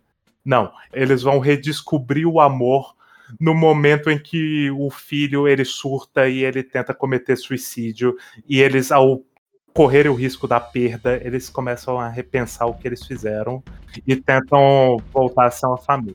O Jun Maeda é um grande fã de Masami Kurumada. Então, onde ele pode botar o drama extremo dele, ele Não, bota. não. Ô, Johan, eu queria comentar sobre isso. O Jumbaída não é um fã de Masami Kurumada. Ele é o Kurumada das visual novels. É uma coisa que você pegou aí, ó. É, e eu tava comentando quando eu assisti. O Jun Maeda, ele faz um brega muito bem feito, que pega no meu coração. Tem, tem uma cena que me fez chorar bastante, que é da Kotomi recebendo o, A a maleta. maleta. Daí começa a tocar uma música com inglês que não faz o menor sentido. Eu, eu, eu achei isso tão, eu achei isso tão tosco que eu achei tão engraçado. Talvez foi um momento que eu ri. Maleta, ela passa de mão em mão entre os países. Eu acho que o da Kotomi, assim, foi o, o arco assim que eu mais lembrava. Então eu já tava esperando a maleta, eu já tava tipo, ah, vai. Eu não lembrava de nada do arco da Kotomi. Eu lembro dela gritando na rua, eu lembro do quando ela se isola e ele vai lá cortar a grama dela. Eu, eu, eu- quando, eu, quando vem a maleta, quando vem a maleta, eu falei, ih, mas eu gostei. Nossa, em, a propósito, quando tem o breakdown da Kotomi na rua, eu foi muito assustador. Me pegou muito. Eu realmente não estava pronta para aquilo. No momento, foi muito bizarro, sabe? É aquela situação que eu fiquei preocupado pela personagem. Eu até falei assim pra minha amiga, meu, quando a Kotomi gritar na rua, eu vou, eu vou ficar mal, porque eu lembro assim, mas eu não tô preparada. E eu acho que assim, eu não, eu não lembrava como foi uma assim, meio detalhado, porque tipo, meu, ela grita, chora e começa a tremer. Foi tipo assim, uma crise de pânico. É muito bem animado. É uma crise de pânico, muito assim, forte. Sim, é por isso que eu tô falando. É muito intenso. A gente tava vendo o, o anime e até o momento as coisas eram mais sutis, assim, mais, mais leves, num clima mais leve. Só que o arco da Kotomi é um arco muito pesado, né, no drama.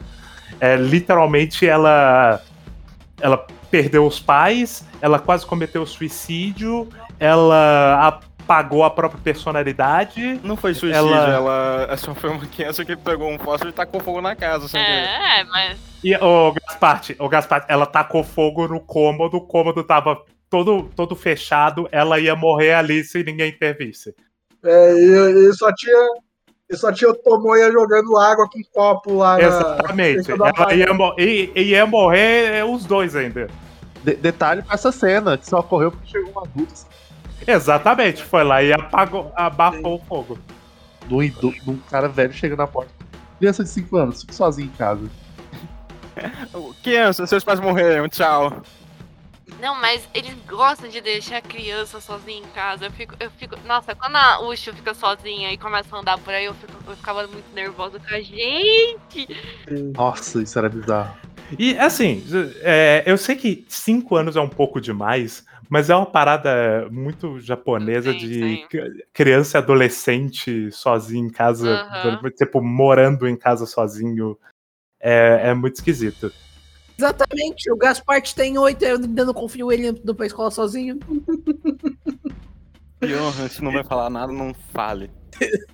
Se não vai falar nada de É importante. que, é, é que tava tão perfeito ali pra cortar. Vamos dizer aqui que o mínimo era pra deixar a cri- a- o Shio com os avós e ele pegar pra dormir com a criança durante a volta do trabalho, né? Tipo, se eu tenho a opção de deixar minha filha com os avós amorosos dela, ficar cuidando dela, ou deixar sozinha na minha casa, Mas ali era tempo, Dantas, e ele assumiu que era pouco tempo que ela ia ficar, e ele tinha confiança na filha que ela não, não cometia. não tinha problemas, e é anime, Dantas, para de é, pensar. ela só saía sozinho pela rua e ia pro hospital De madrugada. de madrugada, assim, tranquilo. Voltando no arco da Kotomi, tem todo esse negócio. Tem o momento, né, do ataque de pânico dela, que é muito intenso na rua. E a Kotomi se isola e é, é muito é um arco muito forte, né? Um arco muito pesado dentro do que Clanad tinha estabelecido até o O momento. da, o da Fuko, ele é mais. Ele é mais fantasioso, né? Porque fica aquela, aquela coisa tipo de drama, pô. Ele é mais românticozão, É, assim. as pessoas estão esquecendo dela. Tem a questão da irmã, e daí, tipo, ah, ela deu, piorou no hospital. E eu gosto como, tipo assim, é, acho que a primeira vez que eu fui assistir é que foi- deu um sentimento assim, pô, vai resolver o arco, ela vai acordar. Eu gosto que deixam ela de stand-by e vão reviver ela só depois, né? Eu gosto disso. Eu não gosto que revivem ela. É. Não, eu, ela acorda. Ela acorda e volta com uma idade mental de uma criança de 5 anos. Eu É, gosto sim. da ideia, eu Ela não gosto da acorda e execução. volta pra história, não precisava. Tchau, Não, eu Fuko. gosto. Mas enfim, mas assim, ele é mais um tom fantasia. E tipo assim, sim, eu, eu assisti, quando eu reassisti, meu, foi um sentimento assim de sorriso, tipo assim, nossa, é tão lindo, assim, Clanage é tão lindo, eu sim. gosto tanto, que sentimento gostoso. É fofo, é fofo. Ele queria ser, ele queria ser fofinho e voltar com a Fuku pra ela poder brincar com a filha do casaco. E agora, o da Kotomi, é assim, é muito passos lentos, né? Tipo, a gente Uhum. sabe que, ah, ok, vai focar nela, né? Tá um foco aqui, porque quer trazer ela pro clube de teatro, porque ela vai tocar lá e toca tudo errado. E daí, só que vai acontecer alguma coisa que a gente não sabe quando vai acontecer. E acontece. E é um, ne- é um negócio, assim, muito pesado, né? E é muito daí? curioso, porque a Kotomi é a personagem mais esquisita, né, até então, que a gente tinha. Ela é mais fria e distante do que as outras. Não só isso, ela é, ela é a menos humana no sentido de comportamento de pessoas normais. Ela parece. Ela é tipo, já que a gente já falou de ReZero aqui, ela é tipo a menina da biblioteca do ReZero. Excelente personagem. Eu tava esperando ela ser um fantasma também, sabe? Ela ser um Pô, fantasma. a menina do, da biblioteca tem muito desenvolvimento. Ou ela ser a fantasma, né? Que no começo estão falando, nossa, tem uma fantasma aqui, né? Ou ela ser a fantasma. Mas é Não, eu, ta- eu tava pensando nisso. Até porque tinha tido o arco da Fuco, e o arco da Fuco prepara a gente pra sobrenaturalidade em Clanad, né? Uhum. Só que durante muito tempo não tem mais. Tem. E as borboletas pretas da Soul Society? Assim, tem as borboletas pretas. Eu também pensei em Bleach. Eu tava pensando no que, que eles iam fazer com aquilo. Mas o que, que as borboletas pretas servem no final, não sei. Elas estão lá, né? O Idico passou por ali. É pra, é pra lembrar que está passando o arco final de Bleach na TV. Exatamente. O Jumaeda também é fã do, do Cubo. Ele é um homem de cultura. Oh, mas ele, ele fez uma. Eu não sei se ele, ele fez composição de uns episódios de Fair Tail. Caramba. Tinha lá no Anime List, depois eles tiraram, mas fez composição de alguns episódios de Fair Tail em 2014. É um artista completo. Em 2014 ele tava fazendo Charlotte? Foi 2013. Personagem que some no After Story, que é o Sunohara, que no começo ele tem um bom desenvolvimento. Ele, ele não some. é, Ele, ele some tanto quanto o resto do, do timinho, né? Eu- ele some mais, ele some mais. Não, quem some mais é a. É a. É a Tomoyo. Tomoyo. A Tomoyo. Não, mas assim, mas assim, eu, eu sempre, eu sempre achei que a Tomoyo não ia ser uma das personagens, porque ela é uma das menos que. Porque assim, eu acho que a Tom. é Assim, pra, pra pensar, a Tomoyo é uma personagem decidida, né? Ela já chega, ela vai pro colégio no segundo ano e fala: Ah, eu quero ser representante, porque eu tenho um passado e aconteceu isso, isso, isso, eu acho e me, me inspira. Ela é a mais assim de. Que tem a coisa mais decidida. Então o Tomaya não tem que instigar tanto pra ajudar ela, né? Ela só ajuda ela a ser a representante. De fato, mas é porque no After Story ele não é um arco de desenvolvimento do Sim. resto do time. No começo é, né? Mas depois. É, porque assim, é, é o, mais, o mais fácil da gente ver, porque a gente tá na escola, então todo mundo tá lá todo dia. O After Story é, a, é a vida dos dois. Então, não, pra mim, não faz sentido todo mundo tá afastado, porque todo mundo tá vivendo a vida, né? É, e o Ah, não, foi pra outra cidade é, É, trabalhando. É que, sabe, o, o negócio é que se a Tomoyo tivesse aparecido junto do resto do grupo nos momentos do- das reuniões que eles têm ali eventuais, teria feito muito mais sentido. Que, inclusive, é um negócio que o filme do Dezaki faz. Mas, mesmo que, inclusive, não tenha tanto desenvolvimento dessas personagens no filme do Dezaki. É muito pouco. Isso é um defeito desse filme. Apesar que o filme do Isaac claramente tem um objetivo muito específico. Então, sim, mas é, Uma adaptação de Clonado como um todo. Ele aborda especificamente um texto da história que vai até o final. É, ele, ele é muito mais focado, inclusive, na questão Nagisa e Okazaki. Ainda assim, ele tem o lance das amizades do como os laços vão ajudar o Okazaki a superar o momento mais difícil da vida dele. Mas, assim, eu gosto, tipo, de dois pontos depois do arco da Kotomi. Dois pontos, assim, que eu gosto de ressaltar, que é quando a, a Nagisa, ok, vai reviver o clube de teatro e precisa lá do coordenador lá, que é o professor. E daí tem toda aquela tretinha. E eu gosto como, tipo assim, porque eu fui reassistir, reassistir eu fiquei, carai, como o Sunohara é chato. Mas eu gosto como ele, ele se impõe, né? Ele pega, assim... Não faz sentido na, assim, pra gente, do tipo, meu, por que ele tá tão, assim... Por que ele vai pilhar agora, né? Tipo, aí já tem o Okazaki pilhando, por que ele vai pilhar agora, né? Daí tem todo um sentido, né? Do tipo, eu não, eu não- porque ele tava no time de futebol, ele brigou, foi expulso. E é, ele não tem mais motivação, ele tá lá e pronto. Então ele não quer que a Nagisa perca o sonho dela, a motivação dela. E eu gosto como ele pega, toma a dianteira e briga lá e fala assim: você vai desistir por uma historinha dessa? Para com isso. Porque o, o Sunohara, ele é esse personagem enérgico, né? Que a Sim. gente não percebe isso, mas ele é muito proativo. É, porque o Okazaki, em relação a, a isso, assim, tem certas coisas que, ok, ele toma a dianteira, mas quando ele vê que a Nagisa tem certeza no que ela quer fazer, ele não vai pegar e vai tomar a dianteira. Então precisava de uma pessoa, assim, é- é- é, que tenha uma energia maior, uma pessoa mais revoltada, pra tomar dianteira. E, e falar pra Exatamente. ela, meu, você não vai desistir disso. Hein, hein, sabe o que o Okaza, o Sunohara é?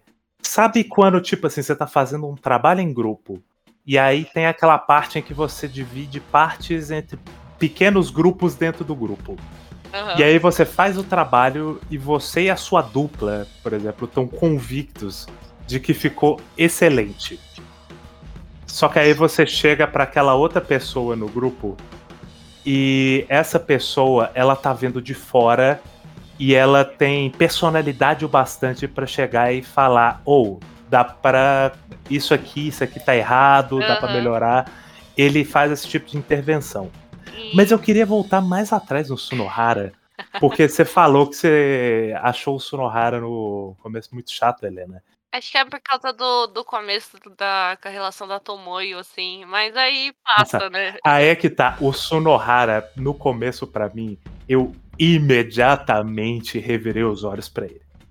Sim. Foi, eu falei, porra, eu não acredito que vão meter o amigo tarado do protagonista. Aham. É, ele, ele é, é- Naquele começo ali, ele é estabelecido muito como o amigo do Makoto no School Days. Novamente, vou ter que levantar essa bola. Ele é muito o boneco Hiro Marakawa, meu ídolo.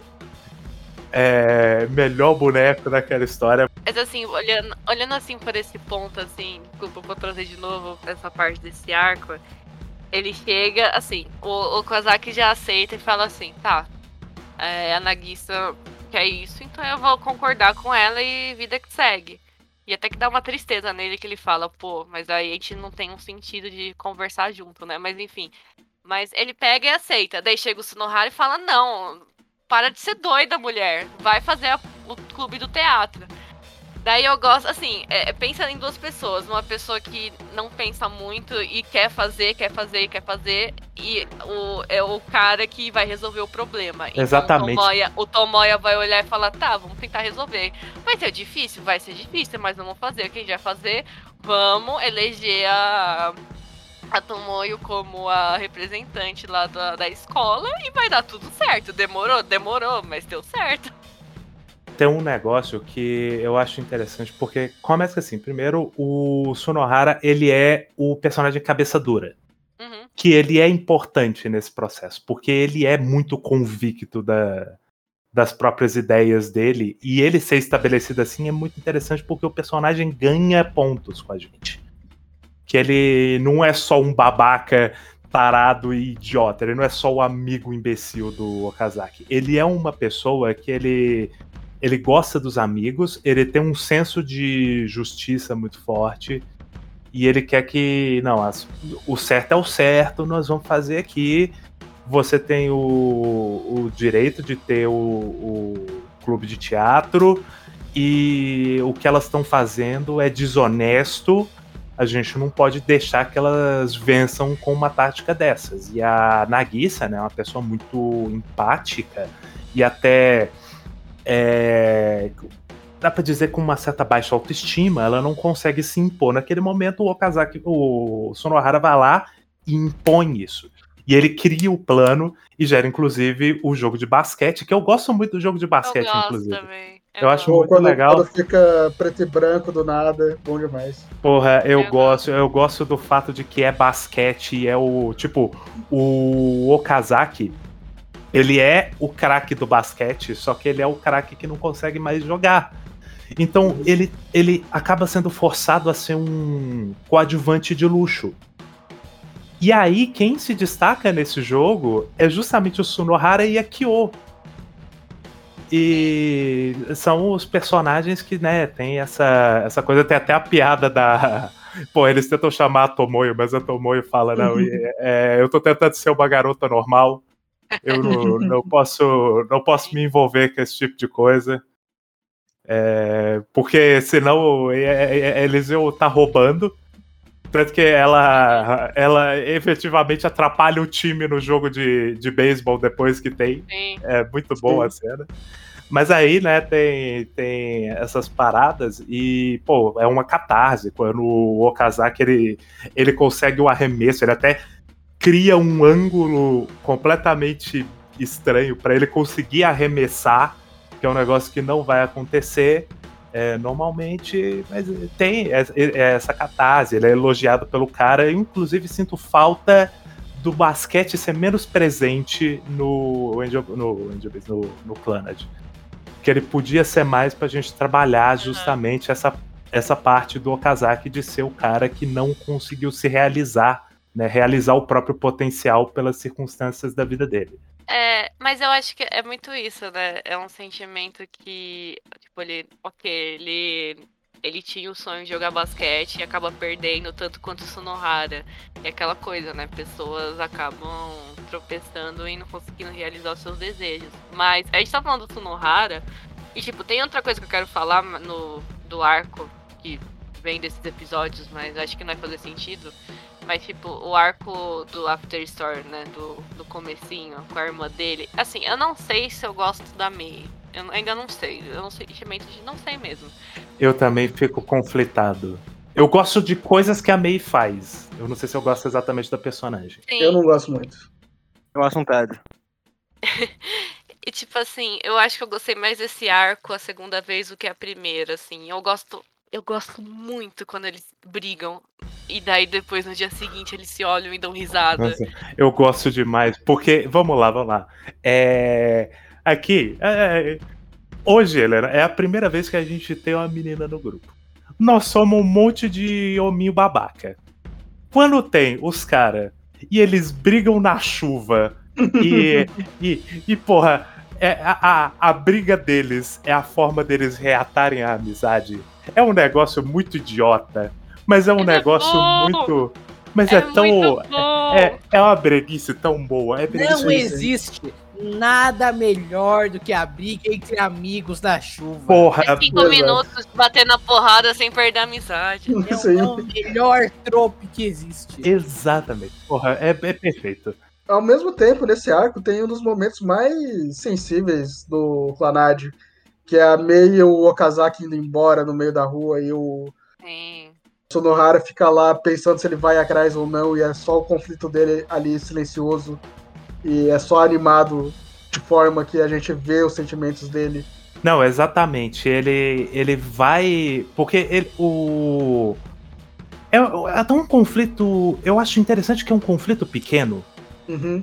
É muito rápido. É, é só, é só uma questão. Não é só questão de ser rápido, é uma coisa pequena que é tipo. É o Sunohara e a, a tentativa dele de amadurecer, largando pra É. trás os laços antigos que ele tinha. E Uhum. com isso, largando a irmã. Ele, tipo assim, é um sentimento assim, tá, eu tenho que crescer, vou pegar aqui a minha namorada, a Sanae, e ele fica insistindo, e nossa, é doentio e triste ao mesmo Exa- tempo. E, e Sim. detalhe, é, ele não tá amadurecendo ali. Não, ele não tá. ele continua um imbecil imaturo e isso tá muito claro. E a gente tá vendo que ele não tá se desenvolvendo. E eu acho que a angústia da, da, da irmã dele é a gente assistindo isso e Uhum. falar, mano, não, você tá sendo um babaca, você não tá amadurecendo.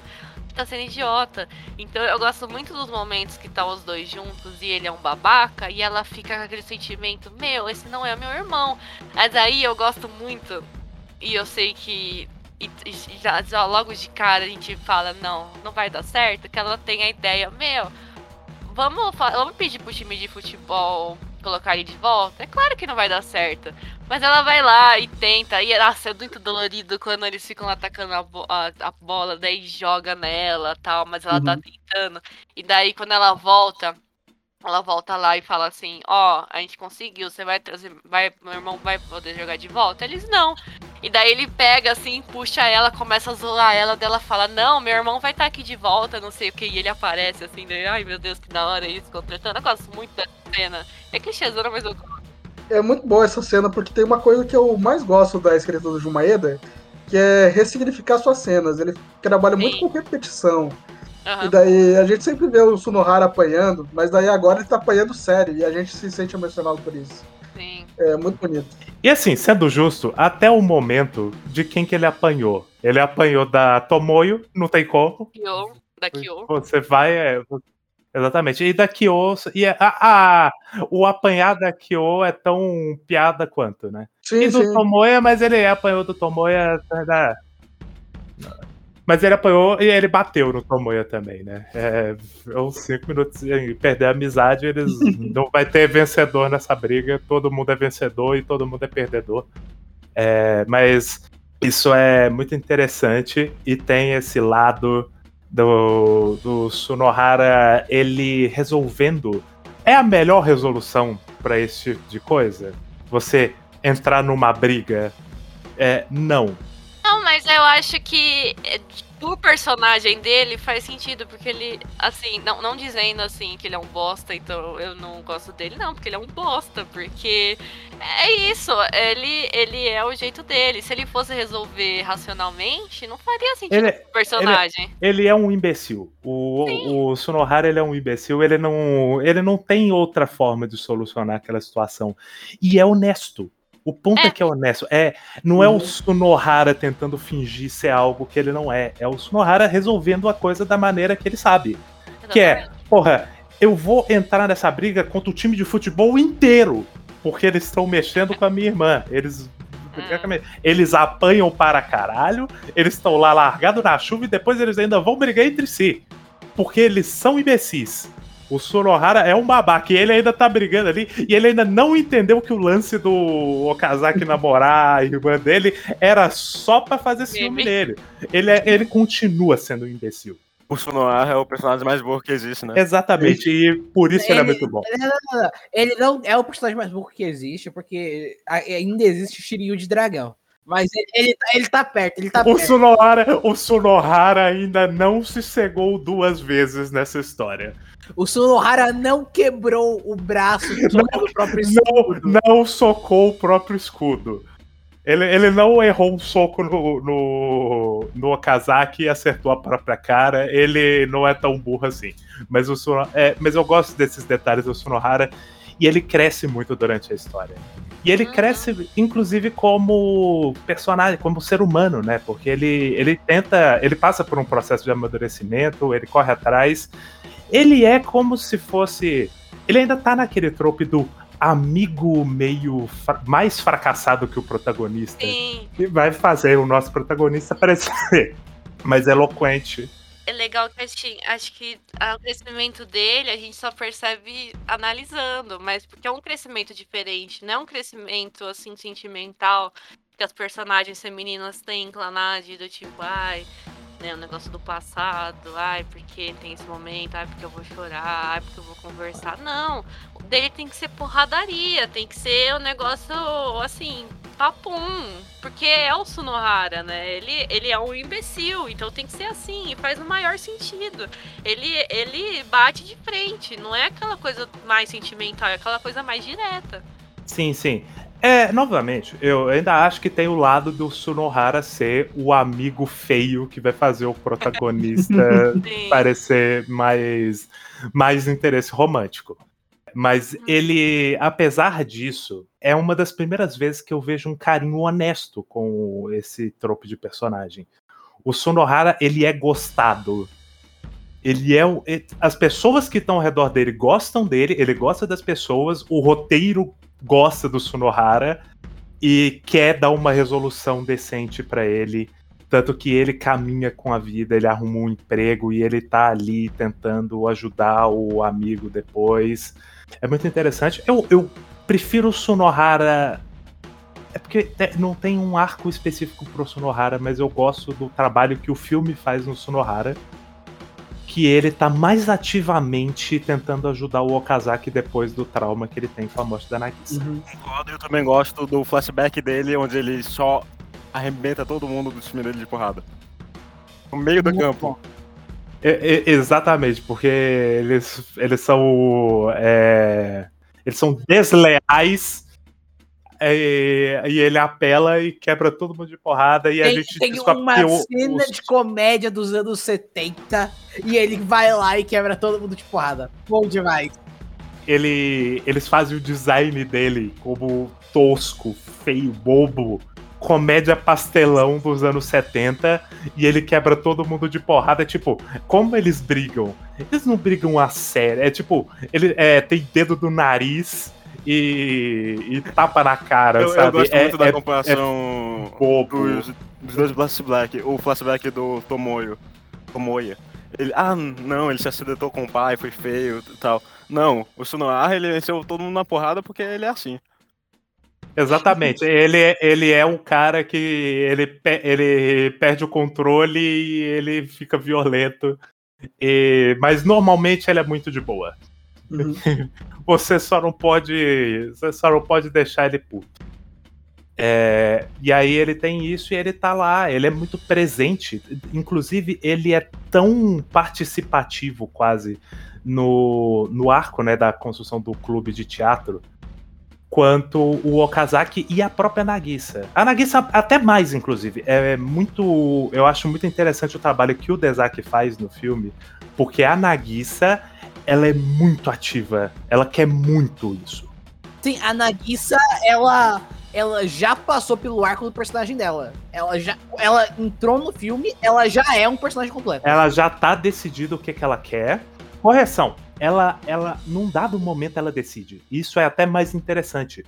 Porque não é, não é que nem a Nagisa do anime, que ela, desde o começo, ela queria isso. E ela não sabe direito como buscar. Não, a Nagisa do anime, num dado momento, ela falou: Porra, eu me descobri no teatro. Tipo, ah, os meus pais, antes deles abrir a padaria, eles tinham um, eles tinham um clube de teatro. Eles desistiram por minha causa e eu quero atuar pra me redimir dos meus, dos meus pais. No anime, é que no anime ela, ela não sabia, né? Ela descobre no dia Exatamente, da é justamente o inverso. É, o, o anime faz justamente o inverso. Enquanto a Nagisa do filme, ela está plenamente decidida, inclusive ela está decidida porque ela já entendeu que, porra, eu preciso viver esse sonho pelos meus pais. A Nagisa é muito bem resolvida no filme. No anime, ela tem essa questão. Eu acho até mais No interessante filme, o que é feito no dela, anime.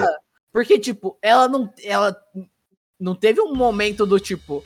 Não, você tem que entrar pro grupo com o Okazaki com, com outro cara. Não, ela engana eles pra entrar. Eles, tipo, ah, já tem três pessoas aqui, eu já preenchi seus nomes e ta- tamo junto. Eu acho, eu acho isso interessante. Eu não gosto do fato de que a Nagisa já decidi, ela ela tá decidida a entrar no clube e não tem um momento dela com dúvida por conta dos pais, porque o novelão é muito importante pra clanagem. Eu gosto do novelão. Eu, eu entendo, porque o filme, ele é o novelão do Okazaki. Existem pelo menos cinco momentos em que o Okazaki anda com um sobretudo na chuva, igual o Joe, do Ashita no Joe. Esse filme tenta emular aquela estética noir que o, o Dezaki faz no um pouco, porque eu não vi o anime do Ashita no Joe inteiro, né? Ele faz isso no Meu Querido Irmão também, em 87. Inclusive, inclusive no filme. No filme tem muitas mortes a Chita no Joe. Por motivo dele. Porra, sim. Mas, mas enfim, tem isso. O Okazaki, ele é o personagem que, ao mesmo tempo que ele tenta ser muito eloquente e passar a imagem de ele sabe o que ele tá fazendo, ele não sabe. Ele é um. Ele tá perdido. Ele não sabe o que, que ele vai fazer da vida. Ele, inclusive, no filme, ele já tá trabalhando na companhia de. Na companhia elétrica que ele trabalha no After Story durante a adolescência. Ele estagiou ali e largou porque ele tava mal e ele tirou um tempo. E quem entra nessa companhia depois é o Sunohara. E chama ele pra ir. Sim, ele chama ele pra ir lá com, com o senpai dele, o Yusuke. E, e o Yusuke, ele só pode vir quando quiser. A gente tá Exatamente. Porque ele- eles, é, tipo, eles confiam no Okazaki, eles sabem do potencial dele. Quem não sabe é o próprio Okazaki. E por isso que a Nagisa ser uma personagem muito bem resolvida no filme é interessante. Porque ela tem o arco dela, ela faz o que ela tem que fazer, e ela ali, se no anime o Okazaki é o, a escada de todo mundo, no filme a Nagisa é a escada do Okazaki. O filme é sobre o Okazaki. Eu vou um pouco mais longe, eu vou falar que no filme todo mundo é a escada do Okazaki. Em partes, em partes, mas é porque é mais a Nagisa. Porque tanto que tem um momento, né, que, tipo, é, o filme faz. é, ele tem o lance do sonho, né, do, do robozinho, só que é uma história diferente. É um sonho que o Okazaki tem e que ele descobre depois que a Nagisa tem também sobre um boneco perdido num mundo e ele se identifica com ela. E naquele momento ele entende os sentimentos que ele tem. Ele, eu interpreto como ele entendendo que ele ama a Nagisa. Ele chega pra ela ali no fim da apresentação, que foi um sucesso. Ele abraça ela e fala, porra, eu te amo, e dali já corta pro, pro final do After Story. Exatamente, já Eles corta casam, pra. eles foram Ela morar- morreu. Exatamente, eles foram morar juntos, aí ela morreu. É porque só faltava 20 minutos pra concluir o filme. Não faltava, tinha meia hora e foi meia hora bem aproveitada, Tsukaki. O pior é que foi, eu acho O impressionante. Isaac ele aproveita a metáfora de, da criança e o robô para fazer um comentário sobre o cinismo do Okazaki. Eu acho isso bem interessante, como o Okazaki ele começa explicando o sonho dele, falando Ah, eu sou uma mente sem corpo vagando pelo, por atrás de uma pessoa que eu não sei quem é. Exatamente. Ele... Exatamente, principalmente no filme, o Okazaki, ele é muito só um cara buscando alguma coisa que ele não sabe o que é. Exatamente. E ele- daí essa alguma coisa é a Nagisa. Aí essa metáfora continua, ele, ele, ele pega um corpo a ele, aí ele segue até o final. Eu acho o filme uma homenagem bem legal à Kae do Desaki. Como comparação ao Clanad, ele é só melhor no final, porque, pelo amor de Deus, viagem no tempo. É, é, o, o final eu realmente gosto muito. Ele tira todo o aspecto sobrenatural. Eu gosto muito dessa parte do, do Gaspard com a viagem no tempo. Especificamente com o Gaspard. Porque quando a gente combinou Clanad, o Gaspard ele viu a os temas. Eu- eu- E eu- ele falou assim: "Tem- que, como esse tema funciona? E ele eu falei assim: que tema, Gaspard? Manda no privado. Daí eles falaram assim: viagem no tempo. Aí eu falei, pô, O Gaspard, ele tá há dois meses tentando entender, sem ter visto Clanad, como a viagem no tempo de Clanad eu funciona. tava esperando todo momento viagem no tempo e chega no pior momento possível. Eu fiquei muito chateado. É foda. Mas aí, né, o filme ele já. Ele já segue, porque eu já descrevi todo o processo do Kazaki. Inclusive, tem um momento que eu gosto muito. Porque é um momento muito. Eu, eu senti falta disso no. no anime. Que é. Tem a Tomoyo e o Sunohara, e eles foram na casa do Okazaki no momento que ele tá na fossa. Sim, o, E eles estão cozinhando pra ele.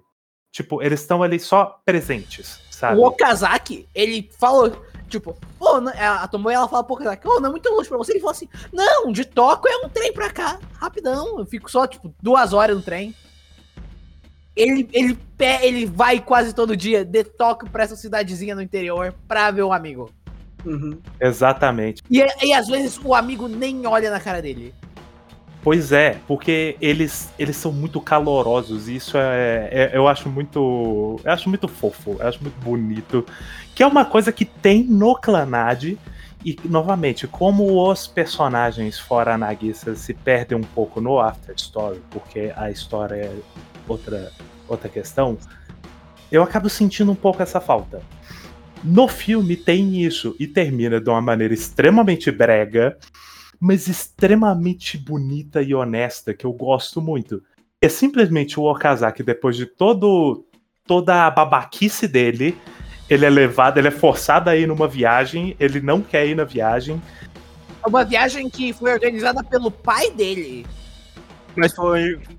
Mas foi iniciado, foi iniciado. O pai dele só pediu Não, ajuda. não só iniciado. O pai dele com- chamou todo mundo, ele comprou as passagens.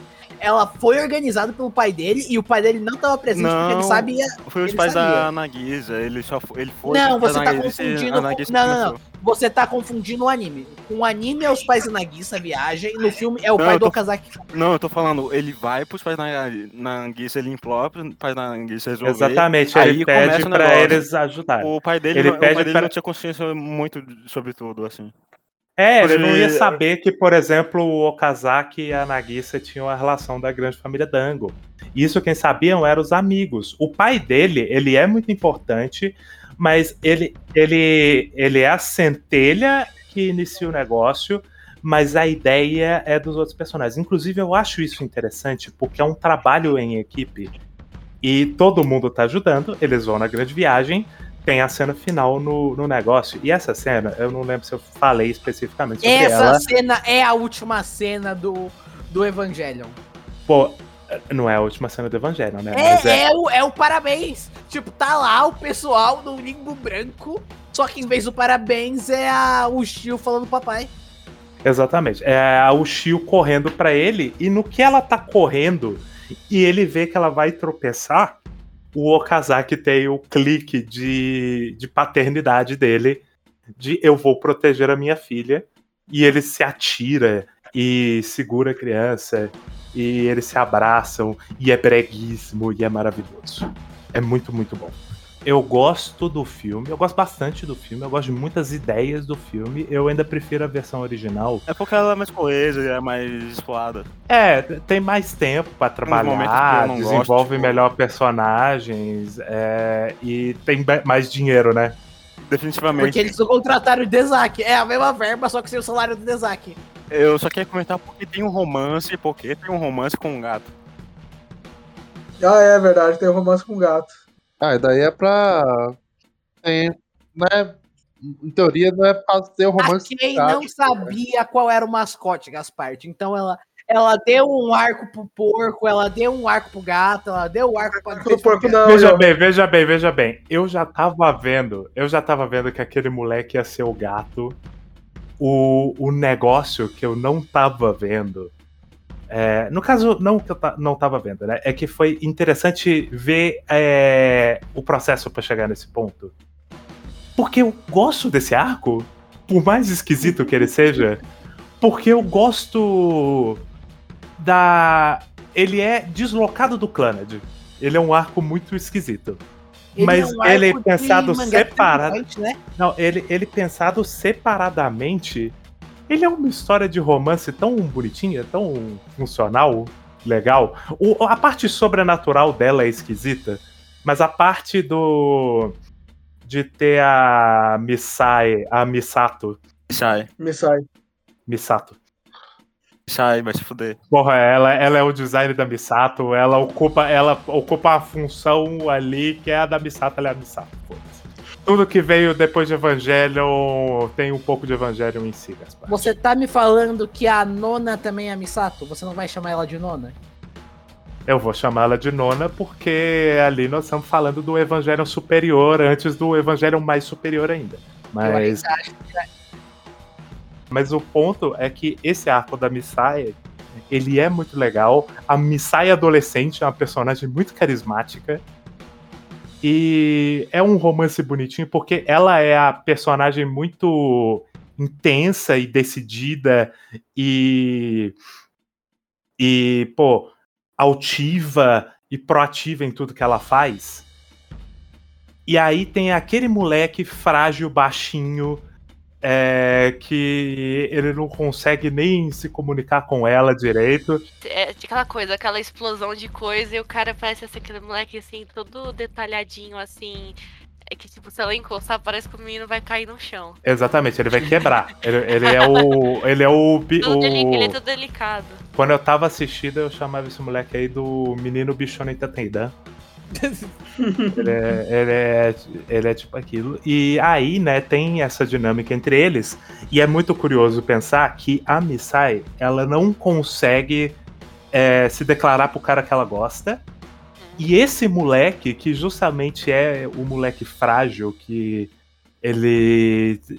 é- é- ele, apesar de toda a fragilidade, todas as dificuldades dele, ele é muito honesto com os sentimentos dele. Ele ama a Misai, ele quer ajudar ela, independente, inclusive, do, do amor dele não ser correspondido. E ele chega pro cara e fala: pô, ela gosta de você.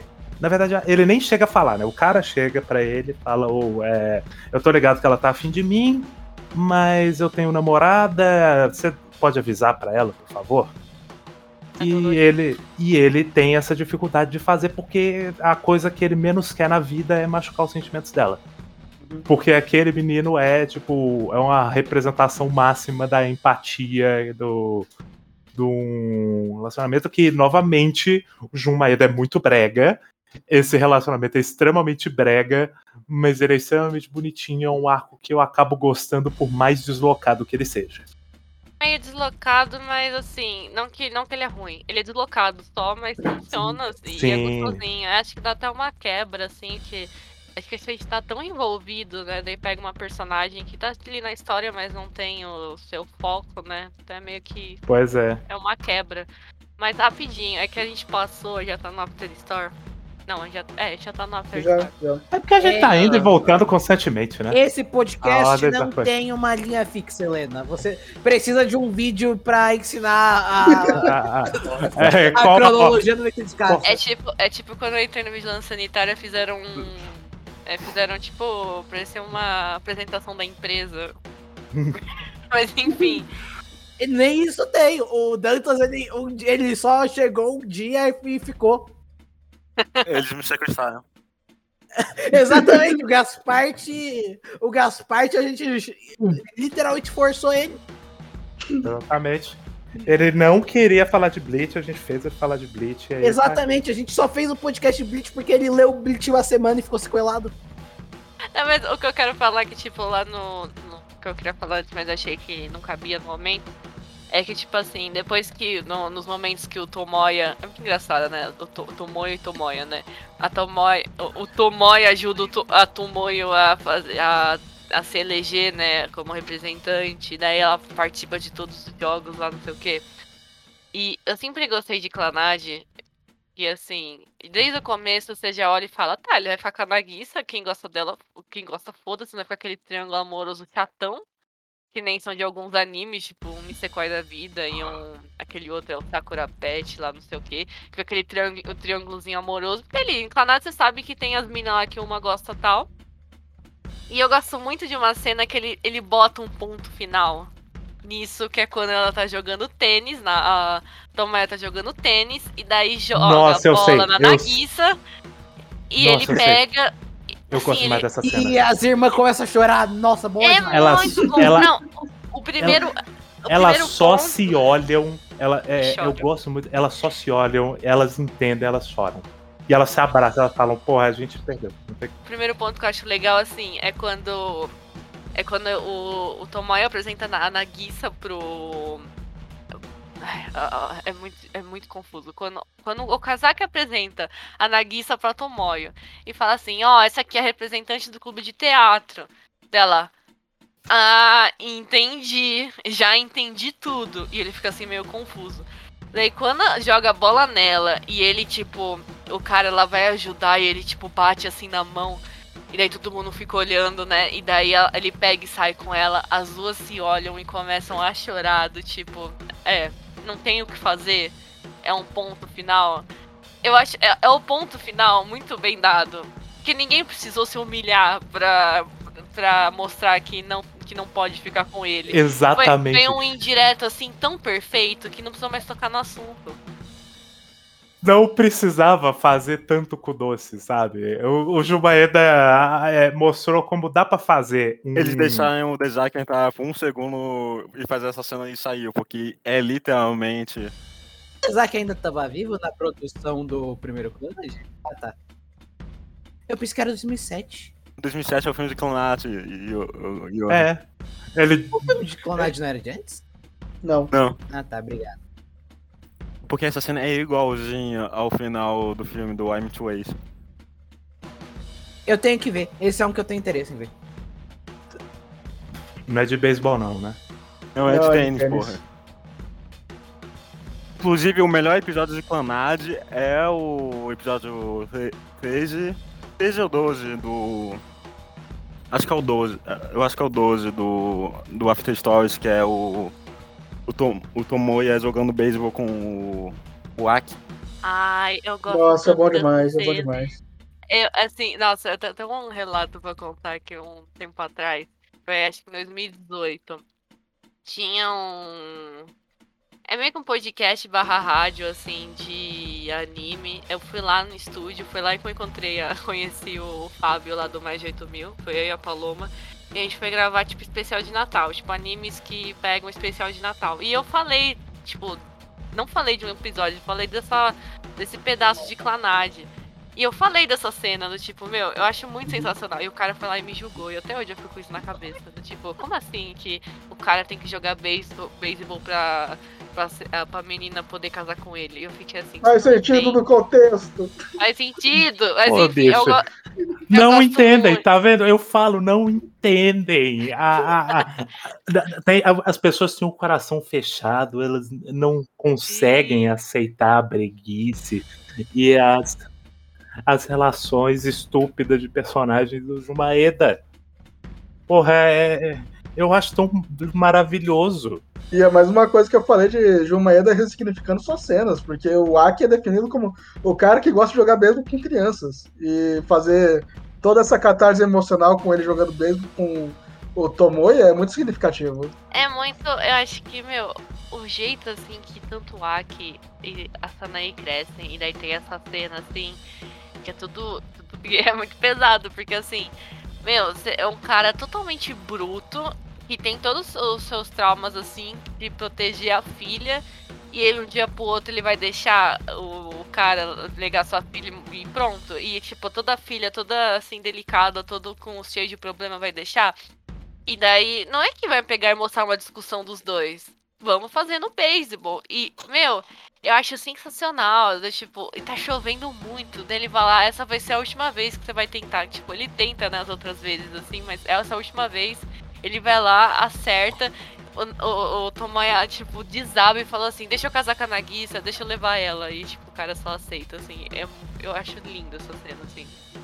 É brega, é brega, mas é bom. O que tem a Gadojo na Nagisa depois eu acho um, um momento bonito e também tem o Tomoya na cama falando que ele tava com muitas coisas mudadas, mas ele tá feliz por onde ele tá. Não, é, mas eu É um gosto grande dessa episódio. cena. E do, do como ela é estabelecida, porque vamos lá. A relação do Tomoya com o pai da Nagisa sempre foi uma relação muito quente, porque o pai da Nagisa, ele, apesar de ser esse pai protetor e tudo mais, ele é um cara que ama a filha e ele gosta do Tomoya. E os pais da Nagisa têm uma boa relação com o Tomoya. É meio que assim, pô, eu, assim, desde o começo, quando eles não estavam namorando, ele já olhava e falava assim, eu sei o que, que vai dar. E tá tudo bem, sabe? Mas eu sou super protetor e tá tudo bem, eu vou confiar nele. E eu acho que todos esses episódios que, desde o momento que vai morar com. Tomar, vai morar com eles e tal, é tipo, é só pra estabelecer, tipo, pra ter 100% de certeza do que, que vai acontecer. Não, É. ali quando eles foram morar junto, as únicas duas pessoas que não sabiam que eles estavam namorando era a Eles- Nagisa e o Tomoya. Sabe, É sabe, qual é a, sabe qual é a parada da, da relação deles e do jogo de beisebol? É o pai da Nagisa testando a convicção do Tomoya nesse relacionamento. É o jeito, é o jeito babaca metafórico dele, que ele é um bobão, mas ele, ele faz isso porque é até uma forma dele construir laços com o, o, Uhum. o genro dele. É, é em dois pontos, assim, eu, é tanto esse lado, assim, e outra pessoa que tenta construir esse lado do Tomoya é o Oshino, né, no, do trabalho. É Hum. tipo assim, o Tomoya, ele, ele, assim, ele confia nas coisas, mas ele tem que confiar em si mesmo. Então é muito legal essa construção que o Akio faz. É, é muito assim, é, tipo, revendo assim, é muito bom, muito gostoso de ver como os pais da Nagisa influenciam tanto no Tomoya e ajudam ele, né? Peso, assim, é muito, muito bonito. Também tem dois momentos que eu gosto muito, que é na primeira temporada ainda, quando é o Aki e o Tomoya né, no telhado falando sobre a vida. É, bem no finalzinho, é um momento bem. É quando o Aki vai falar do, do que aconteceu. Ele É. deixou a filha dele na neve, foda-se. É, e. Mas, e assim, eu, é aquela coisa de, de novo, eu acho muito bonito, assim, porque a gente sempre tem, eu acho que essa ideia dos animes de tipo, nossa, todo mundo vai sair feliz, todo mundo vai reali- realizar seu sonho. Aí no Clanad, logo no finalzinho da primeira temporada, fala assim, meu. É, os pais não tinham. é, Tipo, cada um tinha seus sonhos e eles tiveram que sacrificar pra cuidar da filha. Mas no momento que nasce uma criança, a criança deles, o sonho, o sonho deles é fazer o sonho dela se realizar. Mas não é só eles que perderam sonhos. É tanto o Tomoya com a questão do basquete e o Sunohara com a questão do, do futebol. Só que todo mundo se apoiou nela, todo mundo criou uma expectativa nela, né? Isso, isso é um negócio interessante, porque vamos lá. Num- numa circunstância normal, eu talvez achasse isso um pouco mais problemático, porque é aquela ideia de que. Esbarraria na ideia. Eu acho até que esbarra na ideia de que a vida acaba depois que você tem filho. Eu acho que não é tanto isso, porque o Clanad inteiro ele tem um senso de coletividade muito forte É. e de como ajudar as pessoas pode ser um sonho per se. E você você pode se realizar através desse- dessa ajuda que você dá para as pessoas. Como a Helena apontou, né, vários personagens acabam abrindo mão dos seus sonhos e a Nagisa é uma figura que busca esses sonhos de maneira muito forte. E, e ela, com todas as dificuldades dela, ela é a personagem mais até do que o, o próprio Okazaki, do que o Sunohara, que são excluídos socialmente. A Nagisa tem uma dificuldade biológica de fazer as coisas. Ela é a pessoa que fica doente de andar demais. E o pai, né, tenta puxar ela, mostrando que, pô, não é também só, só doente, né? Coloca ela pra jogar beisebol, né? É isso que eu acho legal. É, é, Naquela cena lá no começo, assim, que ele, que ele pega, se machuca, ele logo aponta assim, eu não, eu não vou ser substituído por um, por um outro cara do time de vocês, é a minha filha que vai substituir. Pô, é muito legal. Assim, não é, não é um sentimento, assim, que, pô, todo mundo jogou a, a expectativa na Nagisa. E é um, é um sonho dela, um sonho simples. Na verdade, não é um sonho de começo a fim do anime. É sonho simples. Ela quer fazer teatro e tá tudo bem, e ela faz. Depois ela quer quer se formar, e eu acho muito dolorido quando ela repete pela segunda vez. E ela não se ela- forma com Tomoya. Eu até mandei um áudio no quadro. cinco anos na faculdade, quer dizer, do ensino médio, né? É, eu até mandei um áudio lá no quadro quase eu falei assim, meu, é muito dolorido. Ela não se forma. É muito sofrido, não só porque ela não se forma com o Tomoya, é porque ela Ela fica. Ela tá repetindo de novo. Ela não tem mais os amigos na escola. É, ela, mesmo as pessoas que ela tinha contato, elas não estão tão próximas dela. Por exemplo, a Tomoyo, ela fica, mas a Tomoyo não pode entrar no clube de, de teatro. É, e nem a, e a Miyazaki lá tem os, as tretas lá do. Dela, né? E é triste quando, quando ele fala assim. É, não conseguiu gente suficiente, o clube de teatro teve que ser fechado. Eu, eu imagino assim, né? Porque você vai passando o tempo, passa rapidinho, mas, meu, um ano, ela, tá, ela ficou um ano sozinha. Ela ficou um ano sozinha. Tipo, e foi. E é triste. E daí, o que mais assim também é triste, e não é, pro- não é um problema, assim, mas tipo assim, o Tomoya tá na vida adulta dele. E ela tá na escola. E é claro que não bate, né, a, a conexão na hora da conversa, né? Porque um tá focado na vida adulta, outro ainda tá na escola. Isso, assim, é o que mais, é o que mais deixa triste. Mas ela, ela é, é- eu acho que é aí que ela demonstra que ela é, é, tipo assim, ela é muito forte emocionalmente e não deixa se abalar, né? E ela vai concluir o ano, mesmo assim, dá suporte pro, pro namorado pra continuar Exatamente. a trabalhar. E, meu, daí quando ela, quando ela, assim, eu- já sabia, mas quando ela cai de novo, né, no finalzinho do ano, mas ela fala, tá, eu não vou reprovar com falta pra eu conseguir fazer tudo, porque ela, ela cai mais perto do Natal. Ainda assim é dolorido, né? Que ela fala assim, ah, a- é, teve a formatura e ela só ficou acompanhando pela janela. Eu fiquei, nossa, que dolorido. Mas aí eu gosto da reviravolta, né? Que eles fazem, de trazer todo mundo, pessoas que já se formaram, né? E do outro ano e traz todo mundo com o uniformezinho pra fazer ela se formar. Daí é bonitinho. Não, é, é, eu gosto muito desse momento. Ainda nessa altura, nós estamos tendo ali uma, uma relação um pouco mais calorosa do grupo para com a dupla. A coisa vai se afunilando, né? E essa parte deles terem essa relação mais próxima, o grupo como um todo vai se perdendo e vão.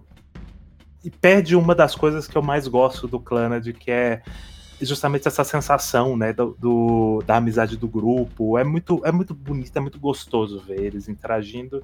É uma pena que isso se perde, mas entra num, em alguns dos arcos mais interessantes da história. Novamente, eu sinto a falta, e eu tinha essa esperança, inclusive, de que eles iam voltar ali no final. Decide-se que vai ser o arco que a gente já comentou sobre no final, questionável, mas paciência. Ainda assim, todo o arco do, da Nagisa é, é uma demonstração muito da força de personalidade dela. Ela é muito resiliente, porque ela conseguiu fazer isso tudo com todas as dificuldades que ela tinha, com Sim. o isolamento que ela voltou a ter, com todas as complicações que teve. É. Ao- E assim, ao mesmo tempo que eu falei que, tipo, ah, o Tomoe é o melhor protagonista da Kei, eu acho que a Nagisa é a melhor heroína da Kei. Mas eu acho que ali, porque cada, cada anime tem o tem um motivo, né, diferente da, do protagonista. A Nagisa, eu acho que meu, ela cresce bastante, né? O Okazaki faz ela crescer, mas ela cresce sozinha também. Isso que eu, eu gosto muito, assim, de- tipo, quando eu acabei, acabei com a Light pela primeira vez, eu falei, meu, Nagisa me adota, por favor, maravilhosa, nunca errou. E até hoje, assim, eu vejo a Nagisa, tipo, eu vi a primeira vez, eu falei, essa mulher é perfeita. E é um tipo de personagem que eu não dou muita bola, assim, aquela pessoa, aquela personagem tímida, né, meio fraquinha, mas, tipo, meu, é, é incrível o, o, tipo, a jornada dela, assim. Sabe por que, que a Nagisa funciona? Apesar do trope dela ser a personagem tímida e frágil, justamente por isso que a gente tá falando da proatividade, da força de personalidade dela. A Nagisa, ela tá sempre buscando se relacionar com as pessoas. Ela não é a, a personagem que ela trava e não consegue se comunicar e não faz nada e só fica de cu doce a história inteira. E aí, no fim das contas, ela perde porque ou ela perde, que nem, sei lá, acontece no Nisekoi, ou ela ou ela vence e ela fica com o cara, apesar de Não, você não, não falar. era. Não faz sentido. Não faz sentido. Não, a gente fala, porra, tem toda uma lógica do porquê eles terminam juntos. É, é muito bem construída essa relação. Eles são feitos um pro outro. Apesar de que eu acho que se for falar feitos um pro outro mesmo, é o Tomoyo e a Tomoya. A, a Tomoyo e o Tomoya, porque eles definitivamente são o casal mais disfuncional que existe, e isso cria a novela perfeita. né? Por isso que tem. Por isso que tem uns spin-offs e deu o maior lucro pra quê? Eu gosto que um dia a Tomoyo só decidiu que vai invadir a casa dele todo dia. Dane-se. Sim, ela, ela acordou uma terça-feira e falou assim: a partir de hoje, eu irei invadir a casa dele e, bater, jogar um balde d'água pra acordar ele se necessário. Não, não, vamos, vamos ser justos, vamos ser justos. Eles tinham se encontrado, eles tinham trocado duas palavras no dia anterior, aí ela tava indo pra escola e falou, porra, aqui é a casa do casaco, né? Deixa eu passar lá e dar um bom dia. E ela ele." faz isso enquanto ele tá suspenso. Sim, e, e ele não, ela não pensou nem por um momento. E se ele dormisse pelado?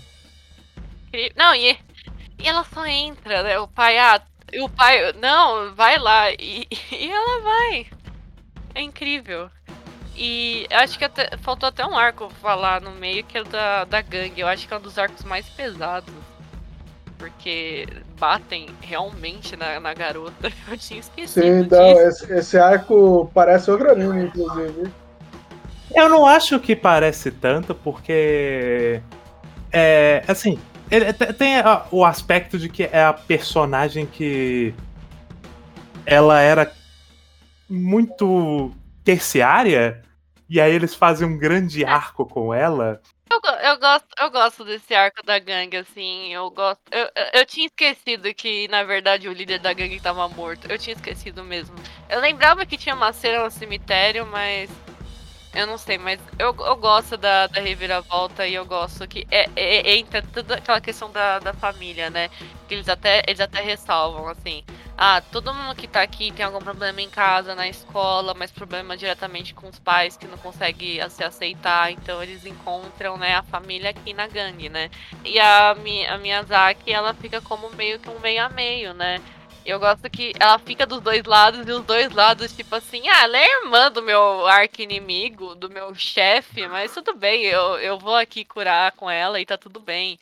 E eu, eu gosto desse, desse lado. É, daí vira, né, uma personagem carinhosa, né, que...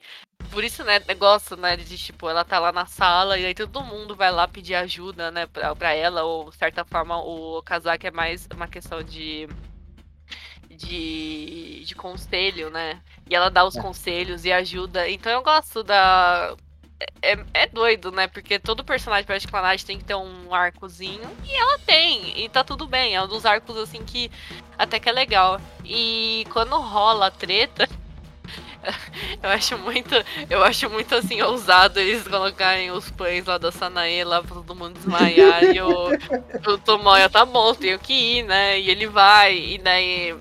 E todo mundo fica assim sofrendo. E eu gosto como. Tipo, ela, é- ela é tipo, ah, não quero os dois tretando, eu vou lá me vestir do meu irmão e vou. E eu acho que eu gosto do susto. Eu gosto do susto, porque chega, ele, ele chega e dá um soco assim, e todo mundo fala: caralho, é ela. Eu gosto, porque tipo. Não, é parou, um- parou. Bateu na mina, pô. Porque ela- daí ele fala: se ela não fizesse isso, a gente nunca ia parar. Sim, sim. É...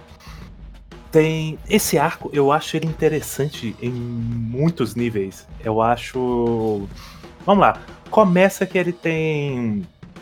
é, Ele desenvolve essa personagem pelo qual eu não dava nada, eu não sei vocês. Eu não achava que ela ia eu ser nem me lembrava relevante. que ela existia. Eu lembrava Eu não achava eu- que ela ia ser relevante. E aí, de repente, ela não apenas está presente, como ela tem um bom arco. E esse arco, ele, ele é muito complementar ao tema de Clanad, sobre questão familiar, porque tem, que nem a Helena falou, a questão das famílias, né, dos delinquentes que eles têm más relações com as famílias, e aí eles acabam entrando nessa vida e eles encontram uma família ali. E, novamente, é, tem.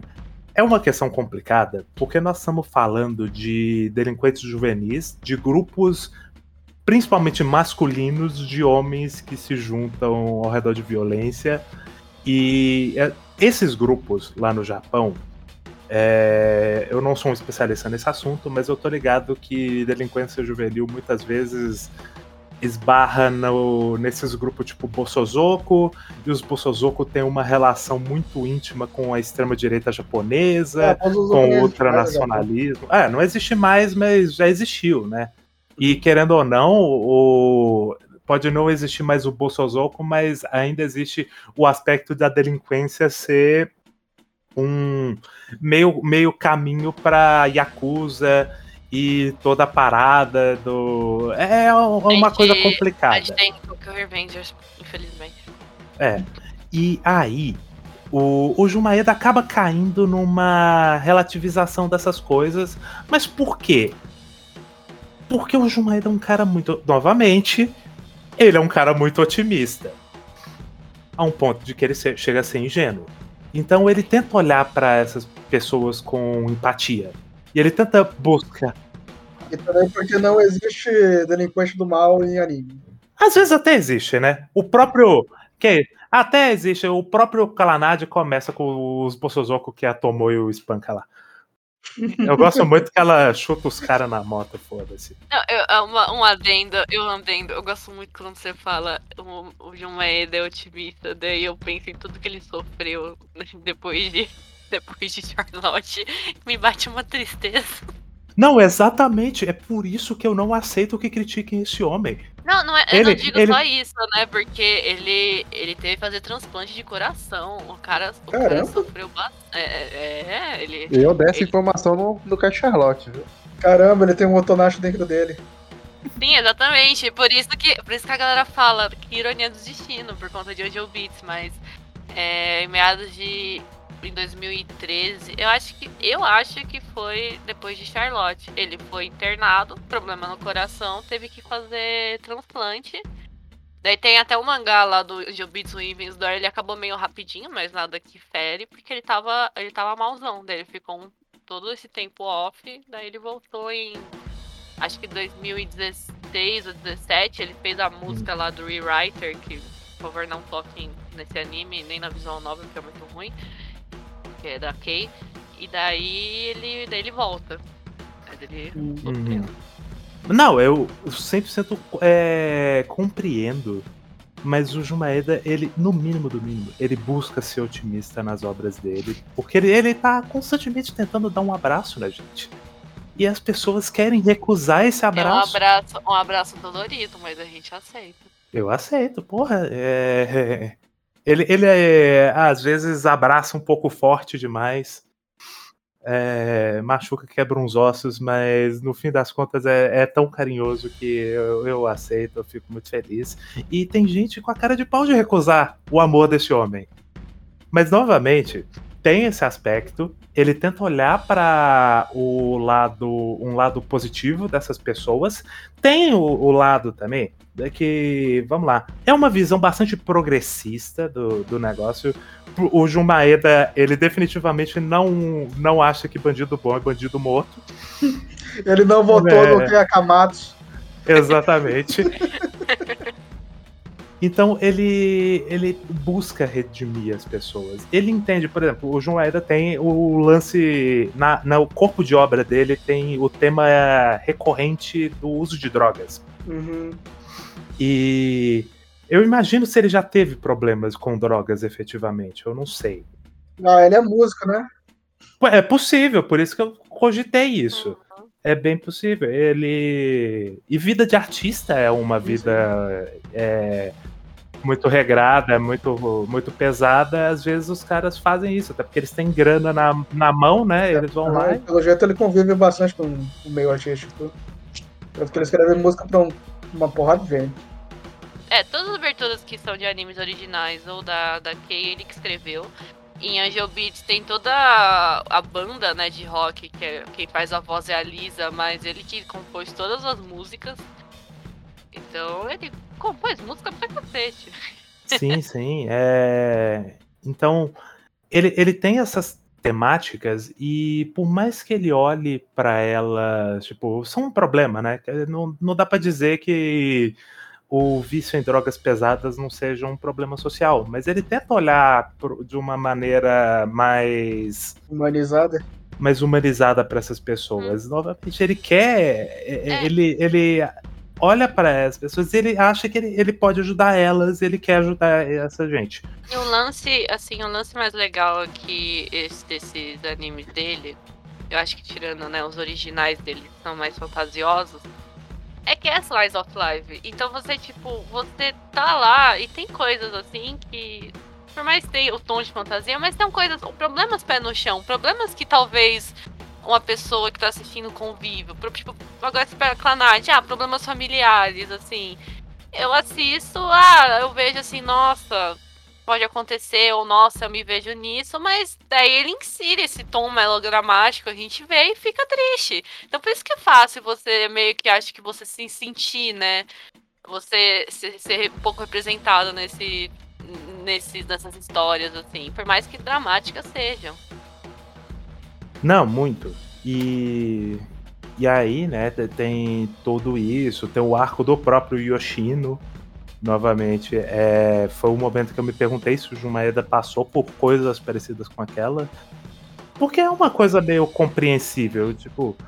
E é tematicamente interessante, porque o Yoshino, ele era um, um adolescente que descobriu a música, se interessou por ela e começou a fazer fez sucesso muito rápido. E eu gosto no que não é um. Não, o do Oshino não é um negócio meio assim clichê, assim. Não é porque o cara se viciou em bebida, não é porque aconteceu uma treta. Não. É, foi um negócio muito assim, sentimental, meio filosófico, né? Que ele Uhum. foi. Ele, tipo, como vocês falaram, ele, ele, ele se. Ele colo- se colocou na música muito rápido. Ele fez sucesso muito rápido. E um dia ele chegou num hospital que, as, que tinham crianças doentes e as crianças falavam, pô, é, a, gente, a gente gosta muito dessa música, né? As crianças se viam salvo com a música dele. E daí ele sentiu uma pressão. Ele não tá fazendo música só pra ele, ele tá fazendo música Uhum. pra todos os ouvintes dele. Eu fiquei chocada. Helena, fiquei, Sabe, sabe o que que é aquilo? hum. Aquilo é o Jun Maeda fazendo Evangelion.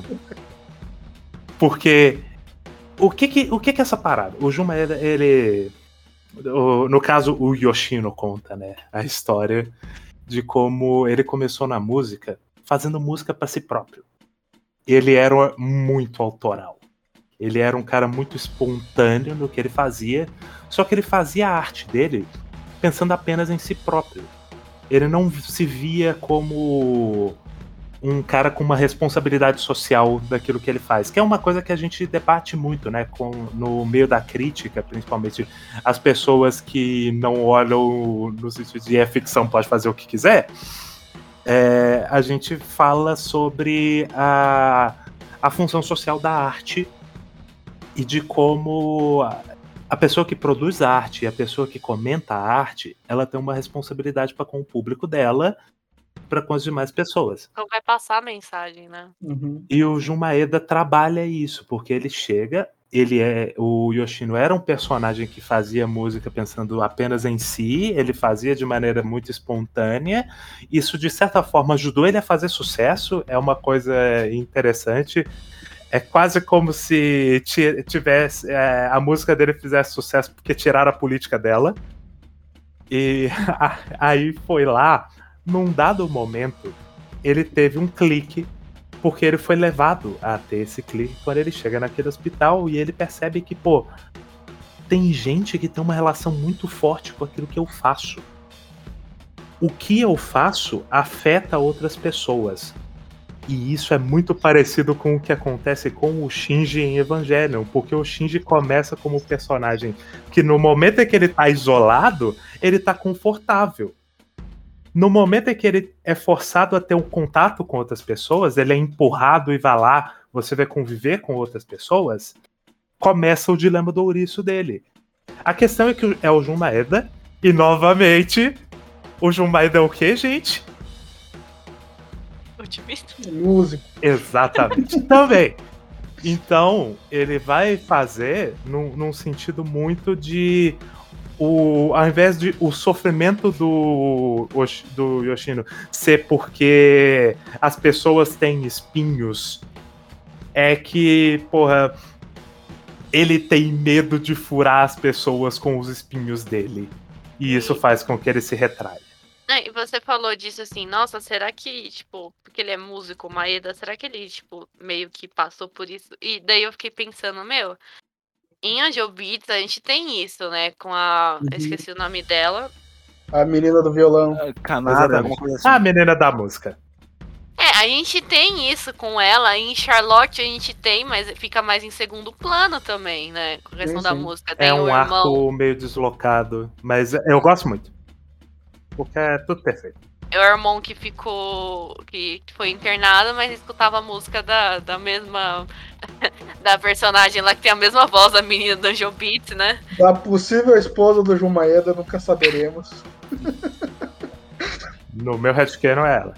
É, é muito legal, né? E tipo, é muito legal como ele. ele é tipo assim, acho que é pensar em como o Maeda vê a música, né? Como Uhum. ele vê isso, né? E é legal pensar que, tipo, ele traz a música. Eu acho que é como ele vê a arte de uma maneira geral. Sim. Ele, ele fala muito de música porque ele gosta muito de música, ele já foi músico. Mas o- as demais peças de arte dele também tem bastante disso. Meu Deus, esse homem precisa voltar a escrever anime. Pelo amor de Eu Deus, tô o que, o falando! que que a gente tá fazendo? Eu, eu, vou ter que, eu vou ter que fazer o meu próprio Reddit com jogos e prostitutas pra defender Jumaeda e dizer Jumaeda é perfeito, ele pode escrever quantos animes ele quiser e eu vou caçar todo mundo que disser que não. Eu achei o Twitter dele, manda uma mensagem pra ele elogiando. Jun, Jun Maeda na Krieger quando? Será que ele já aprendeu a escrever em dois episódios? Não, nega as partes que pergunta. Não, mas a gente tá falando de Ojo Beats, uma coisa muito aleatória. Eu não, não sei se vocês acompanharam essa tour. O Pegrinho não gosta de Angel Beats, ele acha o arco da garota tetraplégica ruim. Não, calma lá, Você disse calma que não lá. chorou, seu psicopata. Eu, eu preciso rever. Angel Beats eu já revi várias vezes, mas Uhum. faz tempo que eu não vejo. Mas o- a história da Angel Beats é muito engraçada, como eu falei. O Orc chegou e falou assim: Não, você vai fazer só três episódios. E o cara foi lá e fez. Daí, quando acho que deu um pouquinho. Porque Angel Beats saiu em 2010. Quando chegou 2011. meados de 2017. É, 2000, quando chegou em meados de 2017, 2018, vazou uns character design e uns negócios assim de, de desenho assim dos lugares de Angel Beats, mas eram uns negócios novos. A galera falou, meu Deus, vai ter anime novo, vamos fazer um remake de 24 episódios pelo estúdio da Passione. A galera, a galera surtou, saiu notícia, acho que até na Crunchyroll, do tipo, meu Deus, vazou uns negócios, o que, que tá acontecendo? E no fim deu nada. Só ficou nisso. Elas eles estão falando que eles inventaram um estúdio aí? Não, é um estúdio. É, é um estúdio. Deixa eu ver. É, não é um estúdio bom, né? Claramente, mas eu vou dar uma olhada. Teve o visual novel do Angel Beats, que trazia coisas novas. E... Então, o- qual, qual foi o lance do. Essa visual novel? é, depois que acabou o Angel Beats, ele escreve um mangá que é o Angel Beats Heaven's Door. Eu até recomendo quem gosta bastante, porque conta toda a história, como o Hinata, né, o menino de cabelo azul, entrou, na, entrou no universo e conheceu a Yuri. Gosto muito dela. É, o nome do meu Discord é por conta dela. Porra, E- a, a Yuri é incrível. Por isso que o Suka gosto- falou que eu não gosto do arco dela. Porque é o arco que eu não acho que seja a altura dela. Eu não Eu acho gosto, que seja. eu, gosto, eu gosto muito das protagonistas é, originais no Maeda, né? Que a Charlotte eu também gosto. Mas, assim. tô- Assim, eles se conhecem e como ele. Como Ah, queria- não. É, e como cria toda a ideia de criar um, um grupo e como aparece todos os personagens. Todos aqueles personagens que não tem destaque no, no Angel Beats anime que ele queria dar, ele tem aí no, no mangá. E é muito legal, assim. Tudo assim, é bem, é bem Angel Beats, bem cômico, papapá.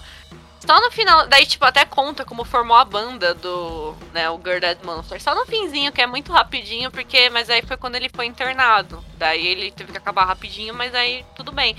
Daí, ah, depois de um tempo, muitos anos depois, a Kay decide fazer o, a visual novel desse, desse pedaço do mangá. E os personagens principais são os primeiros que surgiram na, no mangá. Que é Yuri, o Hinata, o Oyama, que é um menininho lá pequenininho de cabelo vermelho, que tem um puta destaque. E a, a China, que é a ninja também, tipo, conta toda a história dela, também é muito legal. Porra, eu também gosto muito dela.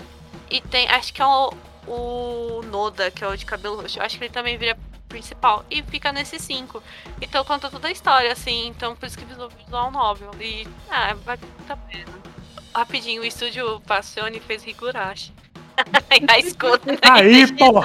Pô, a- pô, tá tudo escuta- conectado, porque o. Tá tudo conectado, porque o Hellwright também não teve participação do escritor de Higurashi. É, O, o Rewrite, ele não. Ele é o único jogo da, acho que da Kei que o Maeda não, não se envolveu. Tem outro também, mas ele é que não se envolveu, virou anime e daí só fez uma música. E é muito ruim, Rewrite, pelo amor de Deus. É, o. Tô vendo aqui, o Hellwright teve o. Ryukishi 07 é, participando na escrita. E Johan, o, o Jin fez foi o remake de Higurashi, o mais novo. Tem certeza? Eu tenho quase certeza que foi o Em antigo foi 2020, o Passione mesmo. Sim, eu tenho certeza porque. Eu lembro uma live que o Matheus tava fazendo. 2020? Não, o original 2007. O original é 2006. Jin, Sim, então. Então, eu lembro de uma live que o Matheus tava fazendo. Ele tava vendo o que cada estúdio fez. E ele chegou no Jin e tinha Higurashi e Pupa, um do lado do outro. aqui, Passione, pô. É o mesmo estúdio de, se eu não me engano, É aquele. daquele estúdio que fez um anime Citrus. e o povo foi lá. Que, também, que votou, que é mais 18, que aparece umas minas lá botando o peito, sei lá. E daí a galera do My Anime List começou a votar 10 e subiu pro top 1. Da galera, a galera saiu numa treta. Tá Caramba, que quer dizer mesmo. que o anime da Teta é melhor que Gintama? Tá aí, Dantas. Lógico que não. Isso foi depois, de, isso foi depois do, da treta do, do Gintama. Foi bem depois. É que, é que Gintama é o concurso, né? Por isso que ele tem que ficar nos 10 colocações. É, a primeira temporada, daí a segunda temporada. Olha, eu não entro, eu não entro na treta, na treta de Gintama. Enfim, vida que segue. É porque a gente, a gente entrou no negócio. Antes da gente entrar nessa. Negócio a gente tava em qual ponto? Eu acho que a gente tava no. Delinquentes, se batendo. A gente, tá- Arco do a gente falou, Yusuke. do- a gente falou dos delinquentes, depois falou de Arco do música. Yusuke, muito bom. Eu gosto como ele simplesmente só chega no Tomoya e diz, senta aí, vamos para o trabalho, mas deixa eu te contar minha história antes. Exatamente, é muito boa e termina com ele ele solucionando o dilema do ouriço dele com doses homeopáticas de espinho de ouriço todo dia, que é eu vou fazer música só pra minha esposa. Que ela ela é maravilhosa. Eu, eu gosto também muito quando ele, ele volta e ela tá lá. Tipo, sai do ônibus ela só tá lá. Eu acho isso é muito fofinho, assim. Muito clichêzento também, mas eu gosto. Sim, porque tem a coisa que ela foi a professora dele, né? E ela acreditava bastante na arte dele. É, Foi a primeira pessoa que acreditou nele e sempre tava lá pra ele voltar. é, Tá bom. é uma casa pra ele voltar, né? Uhum. E, mais uma vez, a gente tá sendo redundante, vai para o, o grande arco sobre família. Antes disso, antes disso, vamos continuar no, no Yusuke, porque tem um dos momentos que eu acho mais legais do Clanad. Ele é. Eu, eu tinha falado sobre isso, mas eu acho que ele não estava gravando. Que era sobre o momento em que o Yusuke ele chega pro Tomoya e ele, o Tomoya tinha acabado de entrar no trabalho, né? Ele estava há pouco tempo. é, ele não tinha muita segurança de como as coisas funcionavam ali dentro, e o Tomoya era um cara muito cínico que nem a gente falou. O que que acontece? O Tomoya tá. A, a Nagisa chama o Tomoya pra sair num evento que vai ter, eu esqueci, era dia Do- do, do fundador. Fundador da É escola. isso, isso. Era isso, né? Uhum. Convida ele pra ir. O Tomoya aceita, mas aí ele. ele inicia, na no- inicialmente ele recusa, porque ele acha que não vai dar por conta do trabalho. Aí, ele, a- aí eles falam que não, não, não vai ter trabalho nesse dia. Aí ele aceita a Nagisa. Só que aí no dia ele descobre que o. No dia Que ele anterior. fez merda no, no poste. Exatamente. Ele, desco ele descobre que ele cometeu um erro e, pô, ele fala: não, eu tenho que ir lá e corrigir o erro que eu cometi. E isso vai atrapalhar ele sair com a Nagisa. No que ele tá indo fazer isso, ele descobre que o Yoshino já foi resolver o negócio.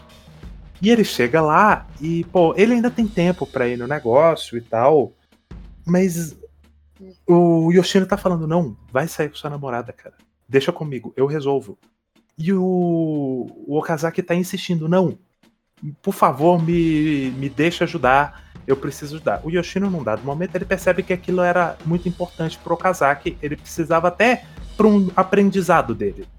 Ele precisava daquele momento. Então o Yoshino fala, não, vem comigo, vamos resolver isso aqui rápido, se pá, ainda dá tempo de você ir sair com a Nagisa. Eles vão, resolvem o negócio, só que demora um pouco demais e ele só consegue chegar lá ao fim do festival. Pelo menos dá tempo de ele comer um milho com a Nagisa e eles trocaram uma ideia, mas. Um milho. É, mas não é a mesma coisa. Ele perde efetivamente o, o dia que ele teria para sair com a namorada, porque ele é, assumiu essa responsabilidade para si. No dia seguinte, e aí é um momento que eu acho muito emocionante também, eu gosto demais, é, é os colegas de trabalho dele falando, pô, você é idiota, cara. Era só você ter me, era só você ter me falado. Eu cobria o, o seu turno no, no trabalho. Não tem problema, eu tava livre. E tem o momento do Yoshino fazendo o discurso pra ele de que, pô, a gente, numa sociedade, a gente se apoia. Eu vou te ajudar agora, mas num, num outro momento, quando eu precisar, você me ajuda. E tá tudo bem. A gente. é, as pessoas têm problemas e a gente consegue superar eles se a gente trabalhar juntos. E assim, é o grande discurso da solidariedade de classe, mas também é um discurso muito humano, de muito importante o Prokazaki para ele entender que é, ele não precisa segurar, carregar todos esses fardos sozinhos, ele pode contar com as pessoas. Enquanto o. Eu acho que enquanto o Aki e a Sanae ajudaram ele numa questão familiar, o Oshino é mais uma questão de vida do trabalho, né?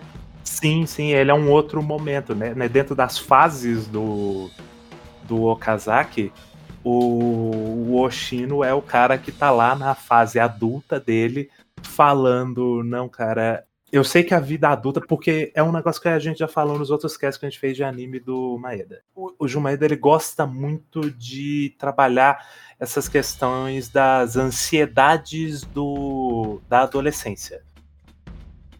A questão é que no Clanad é a única obra que, pelo menos das que eu vi, que o Jumaeda efetivamente trabalha a vida adulta e não apenas o processo de chegar à vida adulta, mas a vida adulta em si, depois que você já Sim. está nela. E no, por exemplo, no Charlotte, ele tem uma visão da responsabilidade dos adultos para com o- os jovens e tal. E aqui ele tem uma visão de que não, você, mesmo você estando na vida adulta, você também não é apenas que você precisa de ajuda. Você merece ajuda. Você pode contar com outras pessoas. E isso é muito importante. Isso é muito importante para coisas que vão vir depois no, no Clanad e tal.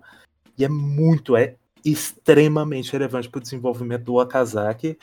Então é um dos meus momentos favoritos do, do anime inteiro. Por mais que ele seja muito rápido e tem o momento da, de comédia babaca do, do Yoshiro fazendo mais um dos discursos dele que eu adoro. Eu amo quando esse homem faz discurso, porra. É, é, ele para e ele faz o discurso e todo mundo olha pra ele porque ele, ele tenta parecer cool.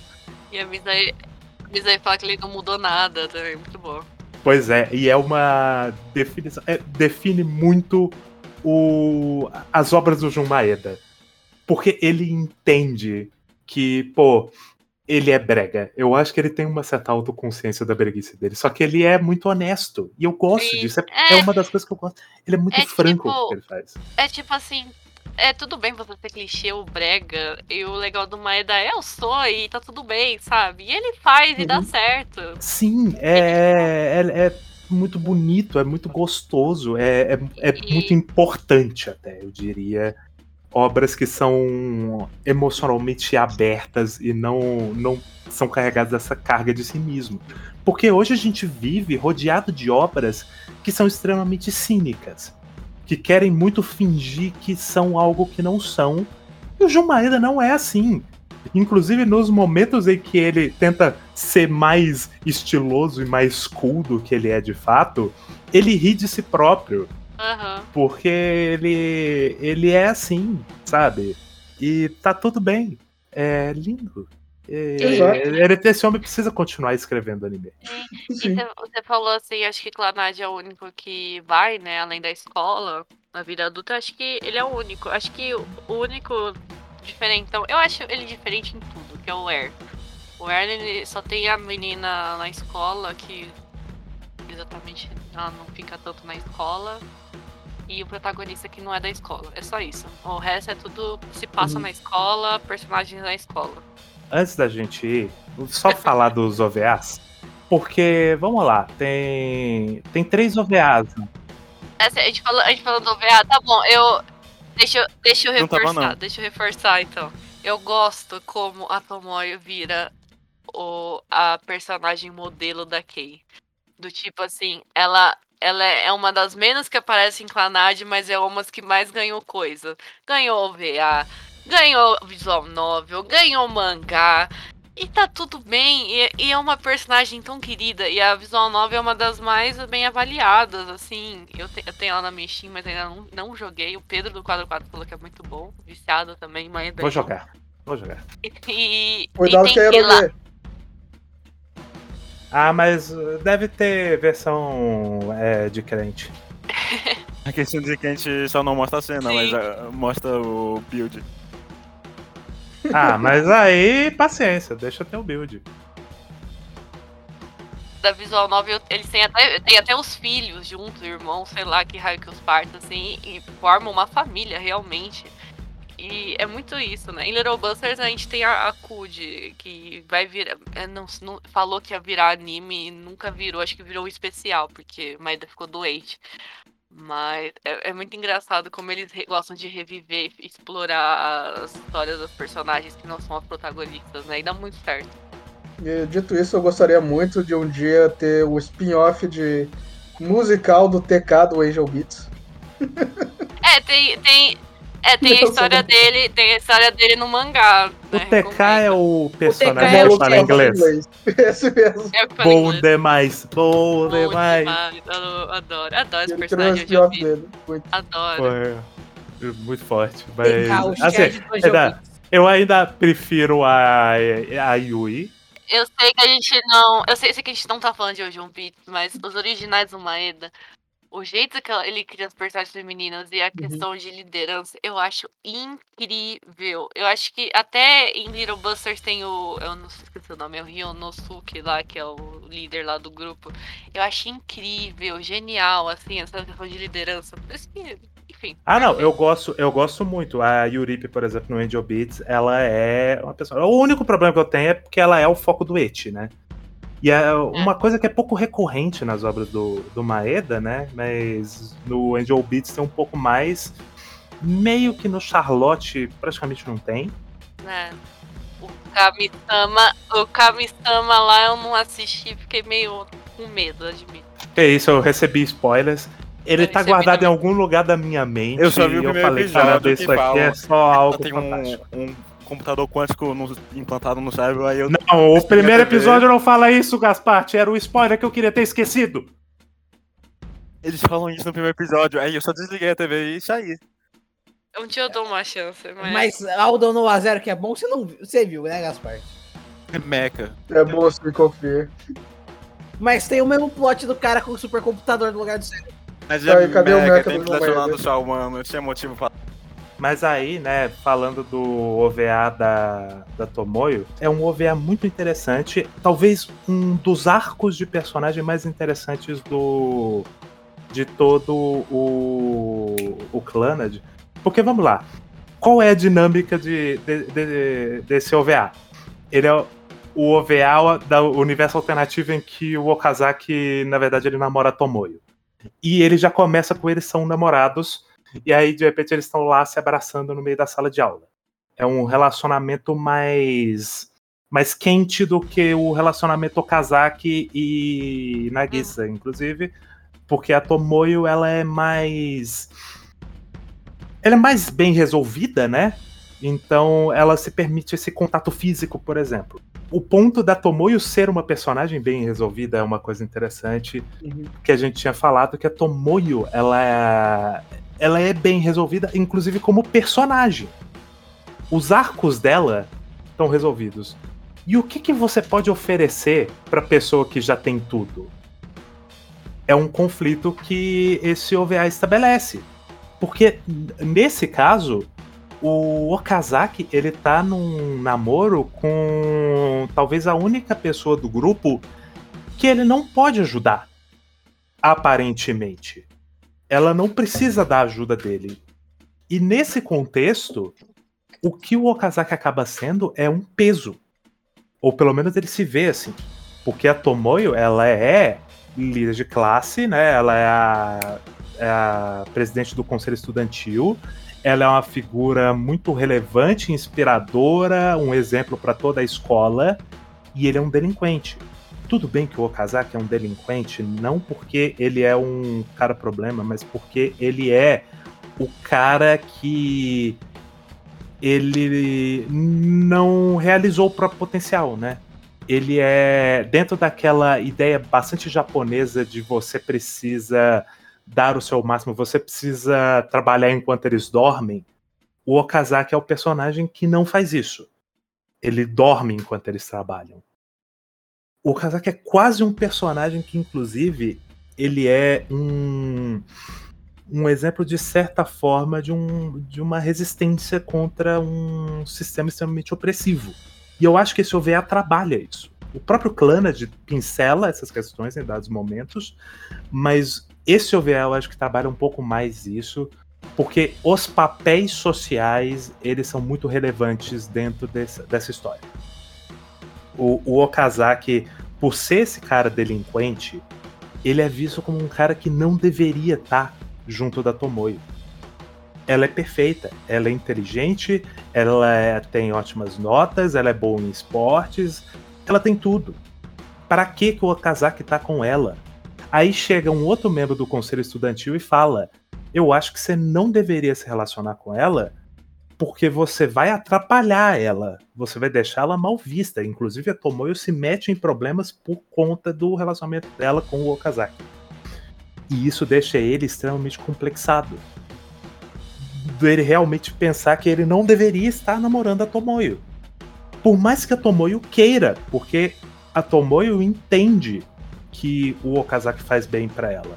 Ele faz bem em que sentido? No sentido emocional, de ele é uma pessoa afetuosa e e boa e positiva e um apoio relevante que ela tem na vida dele. Ela é uma pessoa com quem ela pode contar para passar por toda essa dificuldade que ela passa, por todo esse esforço que ela tem que fazer, toda essa missão que ela tem. O Okazaki é o a pedra de roseta dele, dela. Na verdade, não é pedra de roseta a metáfora, né? A a pedra fundamental. Pedra de Roseta pedra é uma fundamental é- pedra que tá escrito em É, grego sim, sim. egípcio pra traduzir Exatamente. hieroglifos. Eu, sim, eu lembrei, eu lembrei. É a pedra, é aquela pedra que fica por baixo das construções que dá sustentação. Mas ela é. O Okazaki é justamente a figura que ajuda a Tomoyo a lidar com toda a pressão que ela passa. E é um namorado afetuoso, é um bom namorado. Que ela precisa, porque a Tomoyo tem. Apesar dela ter tudo e ela tem uma missão muito bem definida, a gente não pode esquecer que o que a Tomoyo busca naquela escola é ser uma garota comum. Ela é excepcional, mas ela não quer ter que viver para sempre com o peso da excepcionalidade. Ela quer uma vida comum. E, e o Okazaki não entendendo isso, ele termina o relacionamento com a Tomoyo, por mais que ela proteste, diga ela não quer, ela não quer. Ele faz isso. E aí o que rola é a Tomoyo vai resolver as questões dela, ela vai seguir a vida de excepcionalidade dela, o Okazaki vai seguir a vida medíocre dele. Ele vai arrumar um emprego comum, ele vai se formar da escola sem grandes méritos e vai seguir essa vida até o momento que os dois, um, um tempo depois, acho que dá a entender que tipo um ano depois, eles voltam a se encontrar. E é uma cena muito bonita dos dois na neve e eles conversando sobre o como está a vida deles agora e de que o Okazaki tá feliz porque a Tomoyo alcançou os objetivos que ela tinha naquela escola, mas ela não tinha alcançado um ainda, que era justamente viver essa vida normal. E eles reatam um relacionamento e eles se abraçam e é brega e é lindo e eu gosto muito porque é uma é uma realização né, de, um, de um objetivo simples depois de um conflito interessantíssimo, muito humano, muito mundano, mas muito identificável de, de certa forma. Eu realmente adoro esse OVA e ele foi ele me pegou muito de surpresa, porque eu não sei se eu comentei durante o, o, o cast, a Tomoyo pra mim é uma personagem meio negligenciada na história.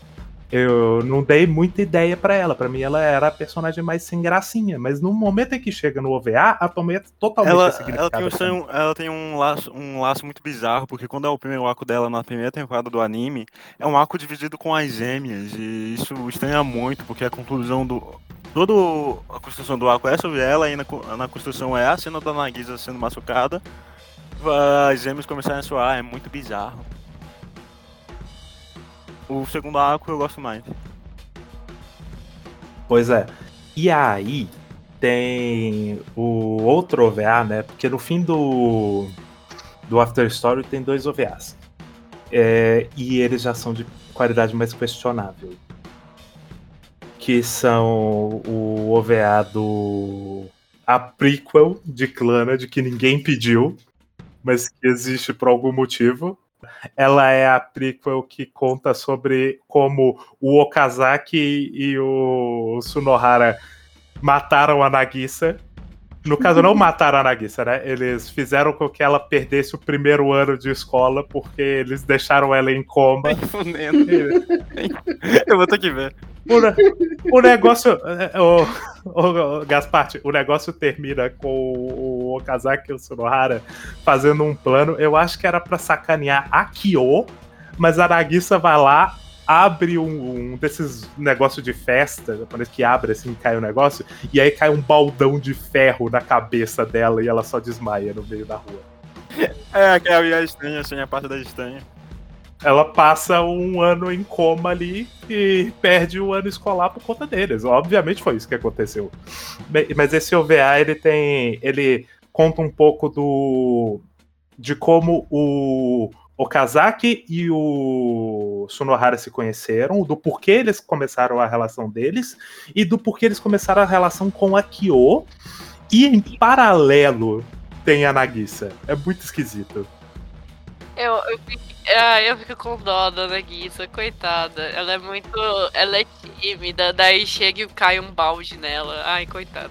Não, é mais do que isso. Ela tá lá na escola, um dos primeiros momentos, uma da a primeira interação dela com o Okazaki é o Okazaki esbarrando nela, assim, tipo, quase como um, um grande babaca, um valentão, e ela chega pra ele e fala, não, desculpa, ele olha com a cara fechada assim e fala, não, esquece, não foi nada. E, e é isso. E eles não interagem mais direito, ao mesmo tempo que essas histórias estão se entrelaçando ali. É um OVA esquisitíssimo, mas ele tá aí. Você quer assistir? Pega pra assistir. E tem o outro, que é o OVA da Kyo com a irmã dela. Que elas são meio que o grande pacotão de personagens. Que eu gosto de chamar também do OVA do Mecano. Bota o piano pra chorar, Sukiaki. Exatamente. Manda, manda ver, Sukiaki. Porque, vamos lá, é muito o, o lance do Domecano de. Sexto. É, tem essas duas irmãs. Não, não é incesto. No, no Clannad não tem o incesto, mas tem Bem um. a- Bacana. Exatamente. A gente já discutiu isso. Tem necessidade Não de- tem, não Tem. tem.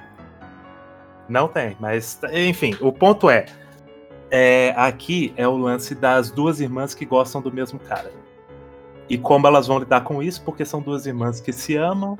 E elas sabem que cada um gosta dele, né? Exatamente. Como elas vão resolver isso. Esse OVA, ele se vale pelo novelão, mas o conflito em si ele não tem essa complexidade Aham. temática que a gente já debateu. É só novelão.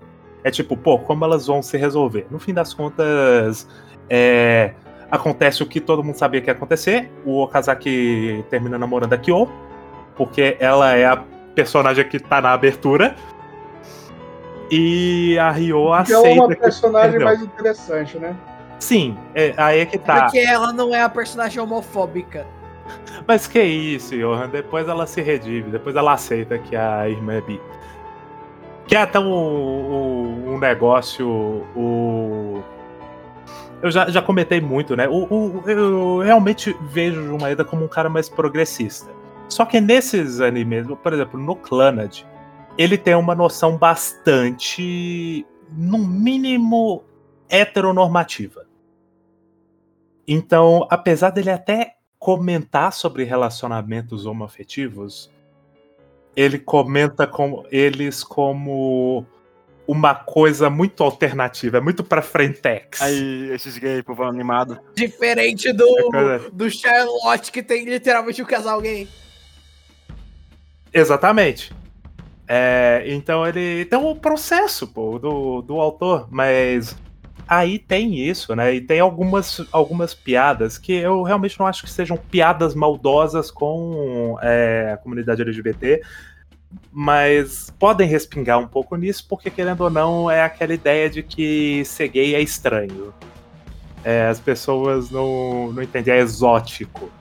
Então, o, o Sunohara, a piada. Que eu rio, é uma piada engraçada. Do Sunohara, é, o, o, do Okazaki sonhando que ele namora o Sunohara. E eles vão correr de cueca combinando na praia. é muito bom. Eu gosto da piada que a Rio e a Nagisa se conhecem por um minuto e já estão quase se beijando. pois é, pois é. O, o queerbait ali também tem isso. É, é muito bom. Mas, querendo ou não, são piadas que esbarram nessas paradas aí. É, eu não vejo maldade, eu não vejo uma intenção de ser homofóbico, mas tem esse ar de heteronormatividade que, infelizmente, tá ali. Mas, novamente, tem é, o OVA, ele tem esse negócio, e pra mim é uma pena, porque a Kyo, durante o anime eu já falei sobre isso, ela era minha personagem favorita, por quê? Porque a Kyo é a personagem, é uma personagem muito proativa, ela é, ela é a menina pra frentex, ela é a menina que é, ela conversa com todo mundo, ela é- parece muito bem resolvida, mas na verdade ela não é. E ela não apenas é bem resolvida, ela não apenas não é bem resolvida, como ela tem a insegurança dela do, do relacionamento com o Okazaki. E isso já desde um- uma certa altura é estabelecido como ela é afim do Okazaki, e não apenas ela é afim do Okazaki, ela tá tentando ajudar a irmã, que é o que a gente vê nesse OVA, porque a Kyo é, ela desiste de chegar no Okazaki porque ela não quer machucar os sentimentos da irmã e isso acaba causando com que ela se machuque e tente lutar contra os próprios sentimentos e isso obviamente não dá certo. Enquanto isso, a Kyo, que é a personagem mais tímida, mais fechada, a Ryo, na verdade, a irmã gêmea de cabelo curto, ela quem chega no Okazaki logo no começo do OVA e pede ele em namoro. E o Okazaki fala: É, eu não te conheço direito, mas a gente pode tentar. Ele é bastante honesto até, eu acho ok, eu acho natural, considerando até que ele é um adolescente, ele fala, não, vamos dar uma chance, bora tentar, que vai que dá certo. Só que não dá certo, porque a Kyo tá ali no meio, tem um momento que eu acho meio vergonha alheia, que é o momento School Days do Bora Treinar Beijo. É, esse momento não, não me desce. Mas ele tá lá. Por que ele tá lá? Ele, ele tá lá. Só que isso gera consequências, né? Isso gera o boato de que o Okazaki e a Kyo estão se pegando. Isso chega na escola. A Kyo tenta acabar com esses boatos porque ela sabe que isso vai respingar na irmã dela e vai machucar a irmã. Isso faz com que ela vá atrás do Sunohara. E o Sunohara, apesar de tudo, ele, ele é um cara que. Ele, ele gosta de. Ele é honesto com os sentimentos dele, então ele fala: pô, você não tá afim de mim, né? Venhamos e convenhamos. Eu tô ligado que você quer o Okazaki. Não vamos, não, não vamos fazer isso. Vai, vai ser pior para nós dois. E por mais que ele seja esse personagem tarado, ele recusa nesse momento. A Kyo tenta fazer aquele, aquele jogo de imagem, né? De não, é, eu pensei que, pô, daria certo, porque não. E, enfim, ela quer mandar essa imagem. E aí tem um momento muito brega, muito novelão, muito. Muito. Eu gosto do. do. Okazaki e a Kyo na chuva, conversando sobre sentimentos, e o Okazaki tentando se aproximar e a Kyo rejeitando a literal aproximação física dele, geográfica, tipo, não chega perto de mim, porque ela tá. Ela não tá apenas fazendo cu doce. Ela tá tentando efetivamente rejeitar ele e novamente lutar contra os sentimentos dela, porque ela sabe que isso vai machucar a irmã dela e ela tá. E é um relacionamento disfuncional interessante. Mas novamente é só novelão. Enquanto outros relacionamentos, outras dinâmicas de personagem nessa história tem uma complexidade temática mais interessante. Eu não entendi, Pedrinho. Você falou que era do mecano, mas onde tá a criança botando o anel no dedo da irmã pra a irmã acordar? De- do coma. O, você não Calma, leu essa parte no mecano, Jorge, arrombado. Eu li exatamente o que a gente falou no podcast e o último capítulo. Te odeio. Isso, isso ainda não tem. Para com isso, cara. Não, é, é um corno. E ainda fica dando spoilers pras pessoas. É, o mundo merece do Becano, Johan. Para de dar spoiler. Era isso. O... Tem toda essa dinâmica. Eu acho uma pena. Inclusive que no anime não tem um arco da Kyo, né? Não. É, é, é Não. muito esquisito, porque tem de todas as personagens, exceto a Kyo. Tipo, eu acho que eles acreditam que o arco da Kyo foi o momento. Foi finalizado no momento do, do tênis. Só É que, mais ou menos. só que ele tinha que ter sido desenvolvido para ser finalizado no momento do tênis. Senão ela fica uma personagem com aquele sentimento de incompleta. Ela não foi explorada pela história direito. Mas eu acho que ela é incompleta mesmo. Não foi explorado. Sim, esse é o meu problema, porque as outras personagens minimamente foram. Parece que, parece que em Clanage tem algumas personagens que não tem. É, tipo, tem elas lá, elas têm importância, mas algumas não têm, tipo, um negócio pra desenvolver, né? Acho que a Tomoya também entra nisso, porque é tão pequenininho o arco dela que eu falei, ela é bem decidida. Agora nos outros, meu, eu- o que eu acho um porre em Needle Busters tem. Acho que tem, sei lá quantas meninas, seis, sete meninas, e eles vão lá e desenvolvem todas. Algumas assim, parece que tira leite de pedra, assim.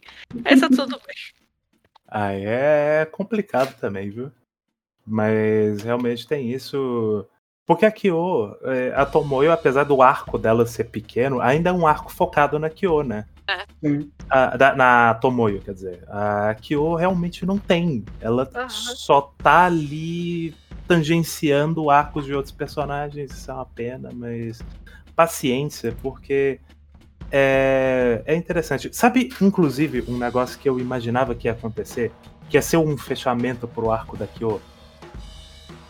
A Kyo seria a o no momento em que o Okazaki, é, depois da morte da Nagisa, o Okazaki tem todo aquele trauma, que ele se recupera e que ele tá tentando seguir com a vida, eu achava que ele ia ter um relacionamento com a Kyo. Parecia muito, só que eu já sabia que ia ter uma viagem no tempo. Eu falei, pô, não aconteceu até agora, né? Vai acontecer depois. É, é, eu não sei se é. Poderia, esse poderia ter sido o arco final, tipo, ele, É, pô. ele com a filha esquecendo a Nagisa e seguindo o relacionamento com a Kyo. Esquecendo é Mas forte, né? Esquecendo é forte. É, É, não, superando mas a morte da É, Nagisa. esperando. seria até eu diria até mais maduro e mais importante para para é, Clannad ele ter um ele seguindo efetivamente com a vida pô é, ele pode se relacionar com outras pessoas ele não pode ficar preso ao passado para sempre mas Clannad faz com que ele fique preso ao passado para sempre até que ele só cancelam tudo pô eu eu não consigo ficar em paz com isso. Pior que o, o lance da viagem no tempo parece que ele viaja no tempo pra consertar um erro que ele cometeu. Mas na verdade não, ele viaja no tempo, deseja que tudo res- se resolva e dá certo. Ele efetivamente não Sim. mudou nada. Nagisa e a Uchi tá vivo. É, mas não foi por causa dele. Efetivamente. Pô, e quem viajou no tempo? Mas o que ele afetou. Ele mandou a esposa ir pro hospital antes? Ele resolveu uma vacina contra a a doença incurável dos animes? Exa... ah, Talvez, talvez, talvez o Okazaki ele tenha a cura e a gente só não sabe. É quem sentiu uma. Ó, quem sentiu uma febre aí no inverno, assim, já fica de olho, né? Já vai co- cobrar uma idade 1 pela resolução aí. Talvez o Okazaki tenha a vacina contra, contra a raiva. pois é. Mas a cena contra a raiva já não existe? Existe. Você, você não entendeu a piada. Você, você não entendeu a piada. De você eu não duvido nada. Eu entendi a piada. A piada foi muito avançada pra mim. Exatamente, a piada foi com Nhaneco Sugar Girl. Ah, tá, ok. verdade. Porra, é. Muito, Isso muito também, né? O Jumaeda é tão foda que ele cedeu os direitos da trilha sonora de Claridade pra minha Neco Sugar Girls. E eles fizeram o melhor. Exa não, é, exatamente. Ele, ele falou, porra, eu posso fazer mais crianças felizes se eu ceder esses direitos. Exatamente. Uma pena que ele não se deu um microfone. Ou não. Ainda bem que ele não se deu um microfone decente pra enfermeira, pra sacerdotisa barra veterinária. Mas é isso então, né, gente? Considerações finais.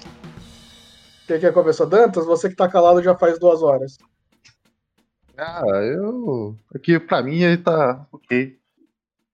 É um bom anime Slice of Life. Eu acho que a primeira parte, causa. que se perde muito por causa dessas rotas, né? Tem que mostrar as rotas por algum motivo. Eu acho isso um ponto fraco de adaptação de light novel. Já a segunda parte, como eu já tinha comentado, a temática é mais forte, então eu prefiro After Story. E é isso. Um bom anime. Slice of Life com drama. Recomendo. Johan, considerações finais. É, eu tenho duas. A primeira é que Jun Maeda não lance uma versão de 50 episódios de, Cla- de Charlotte. A gente não vai sair do podcast da versão de 50 episódios de Charlotte. Angel Beats, talvez. Ah, Angel Beats talvez, porque o Pedrinho não gosta de Angel Beats. A segunda é. Bicho, os caras não. O Johan não cansa de dar fake news. Cara, mas Pegrinho, você odeia a Yui, por que, que você é assim, cara? Exatamente. Isso quer que você tá andando muito com o Johan. O Johan, o Johan só acha que ele odeia. Beats. O Johan vai só acha que ele odeia Angel Beats porque ele ficou batendo na mesa por uma hora no plot twist da, do coração no final. Exatamente. O, o Pedrinho Kun, ele não aceita que a, a Kanami morreu de Broken Kokoro. Canade.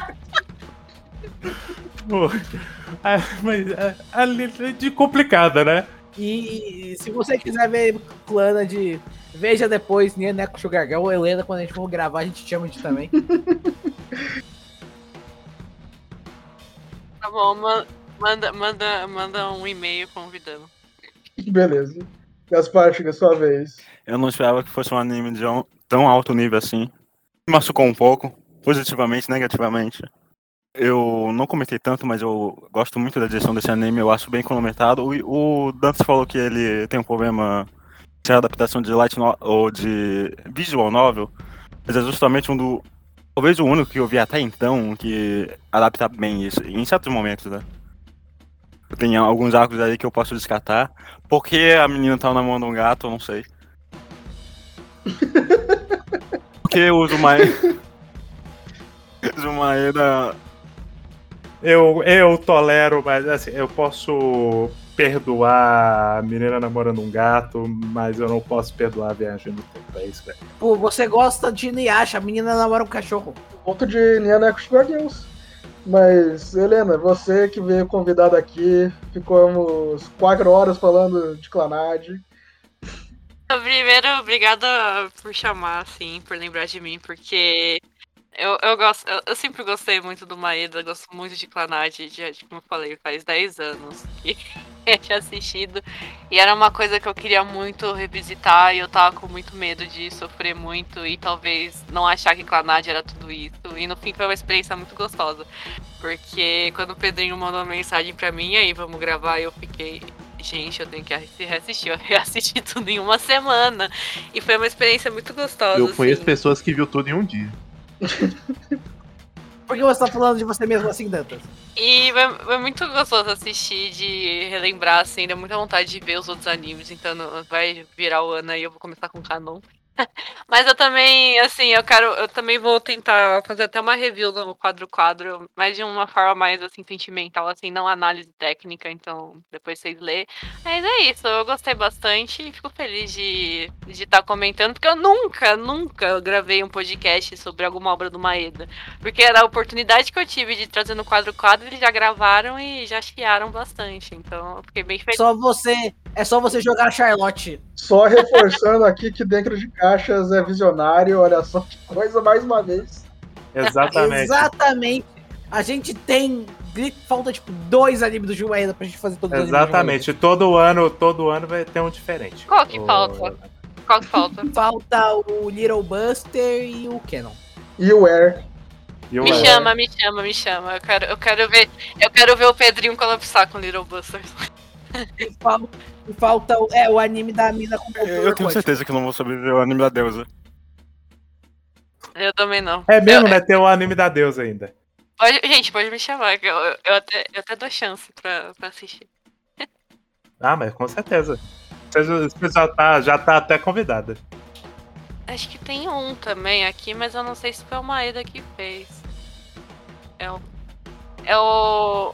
É o Planetário. Ah, ele não escreveu não, ele só fez a música. Porque as coisas dele vai estar linkadas com o link da Kay. Aí é difícil achar ex- exatamente o que ele escreveu.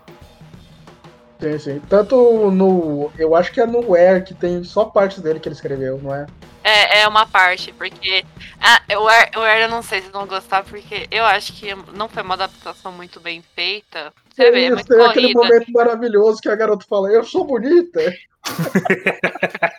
Canon. Esse é o Canon. Não! Esse é o Canon. anime mais quebrado Esse cento. é Esse é no o Canon. Canon. Esse é no Canon. É no É no Canon. Canon, mas é na primeira adaptação. Nossa, ga- nossa, ainda bem que aqui o Animation Eu sou bonita. é no Canon. A grande. novamente, o Jumaeda também é fã de Evangelho. Ali é a Asuka, só que a Asuka com. É, é a Asuka que é 90% olho. Aí eu mandei, mandei. E sem nariz. Exatamente. Caramba, Nariz. essa, essa boca tá muito quebrada. Nariz é. Eu não, eu não comentei, mas tem um momento do, do Clanad, do After Stories, que a Sanai tá vestida de colegial e ela manda um Eu sou bonita, daí eu me lembrei. E eu ri muito. Ai, meu Deus. Considerações finais, eu gosto muito de Clanad, eu acho que foi minha primeira obra de fazer chorar.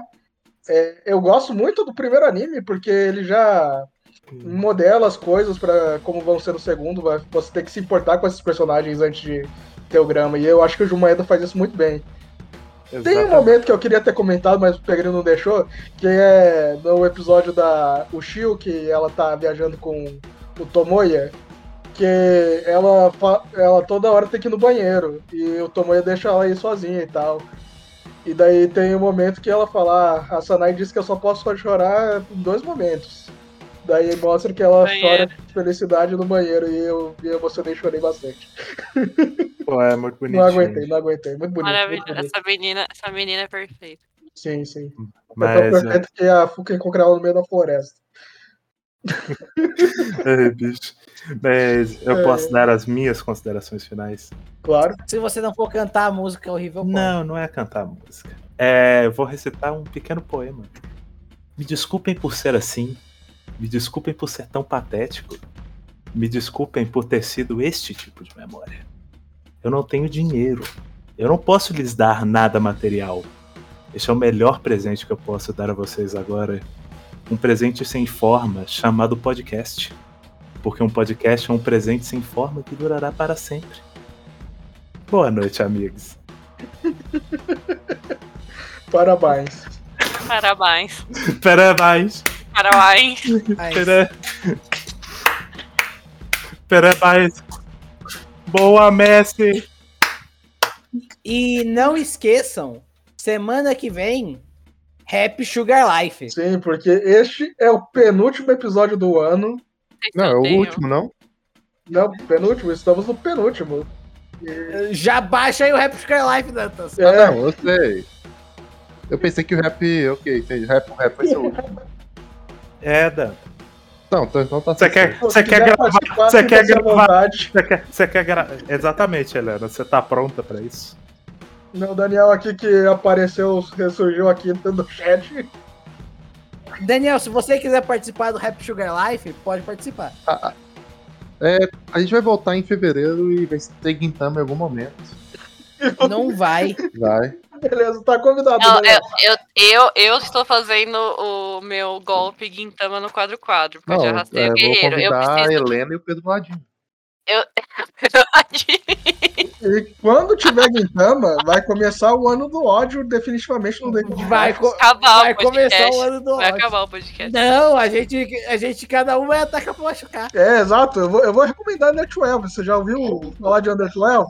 Eu vou, eu vou acompanhar de longe vocês. Pelo né? menos- Como funciona, As- Helena? É, cada semana, exceto tipo meses especiais, cada um dá uma indicação. Então cada um pode a- indicar pra machucar. Não, exatamente. Mas se, se vai ter o Ladino aqui, não vai ser o. Não vai começar com o podcast do ódio, vai ser o podcast do tesão. Não, mas ó, no quadro quadro eu tô fazendo um golpe, porque eu, ah, eu já puxei o Guerreiro pra assistir, a gente só pausou porque ele tá na Alemanha, e o Vitor eu fiz um E na golpe Alemanha não existe diferente. animes. Animes é Não, não existe. É, não existe. Graças a Deus. Pelo que, o gue- pelo que o guerreiro fala, não, mas também não existe internet, só existe nazismo. Não, não, deve ter todo um esquema de transferir anime pelo Telegram. Que eu... É, é, é isso mesmo. E o lance do Vitor, eu indiquei Sketodense. É mais ou menos parecido. E ele tá gostando. E daí ele falou que vai ver. Então, ó, já Caramba, olha o golpe. Consegui três pessoas, eu e mais duas pessoas, já tá pronto, vamos gravar. Ah, show. Sketch. Dance é bom demais, bicho. Eu Porra. gosto muito, eu gosto muito. Eu tenho que, eu tenho que ler. Eu li um- uma, uma- um começo do mangá, depois eu Pode parei. ir, pode ir. recomendo. Só vai. Se você gostou desse podcast, você pode mandar um e-mail para dentro de caixas.gmail.com. A gente tem o Twitter, DD Caixas Podcast, que não pode ser colocado no Twitter porque o Elon Musk é do mal. Nossa, esse, esse corno, esse corno. Eu, tô com- eu tava com um monte de post programado lá do quadro quadro que eu faço no Twitter e mandando pro Instagram. Eu tive que tirar tudo. É foda. Agora vai ter que fazer pelo TikTok mesmo. O e-mail do Enco, a gente esqueceu de ler o e-mail do Enco. Deixa pra próxima, porque já tá gigantesco isso aqui. E também temos o nosso Pix, que é o nosso e-mail, decaixas.gmail.com. É, se você odeia o Elon Musk, manda um e-mail pra gente. Muito obrigado pra quem ficou na live até o final. Temos todas as lives no domingo, às vezes no sábado, às vezes na sexta, mas a gente sempre fala que é domingo. E até o próximo com Rap Sugar Live. É, Obrigado. fim de semana, exceto quando não é, e Rap Sugar Life, é isso. Meu Deus do céu. Que isso, bom demais, Ele.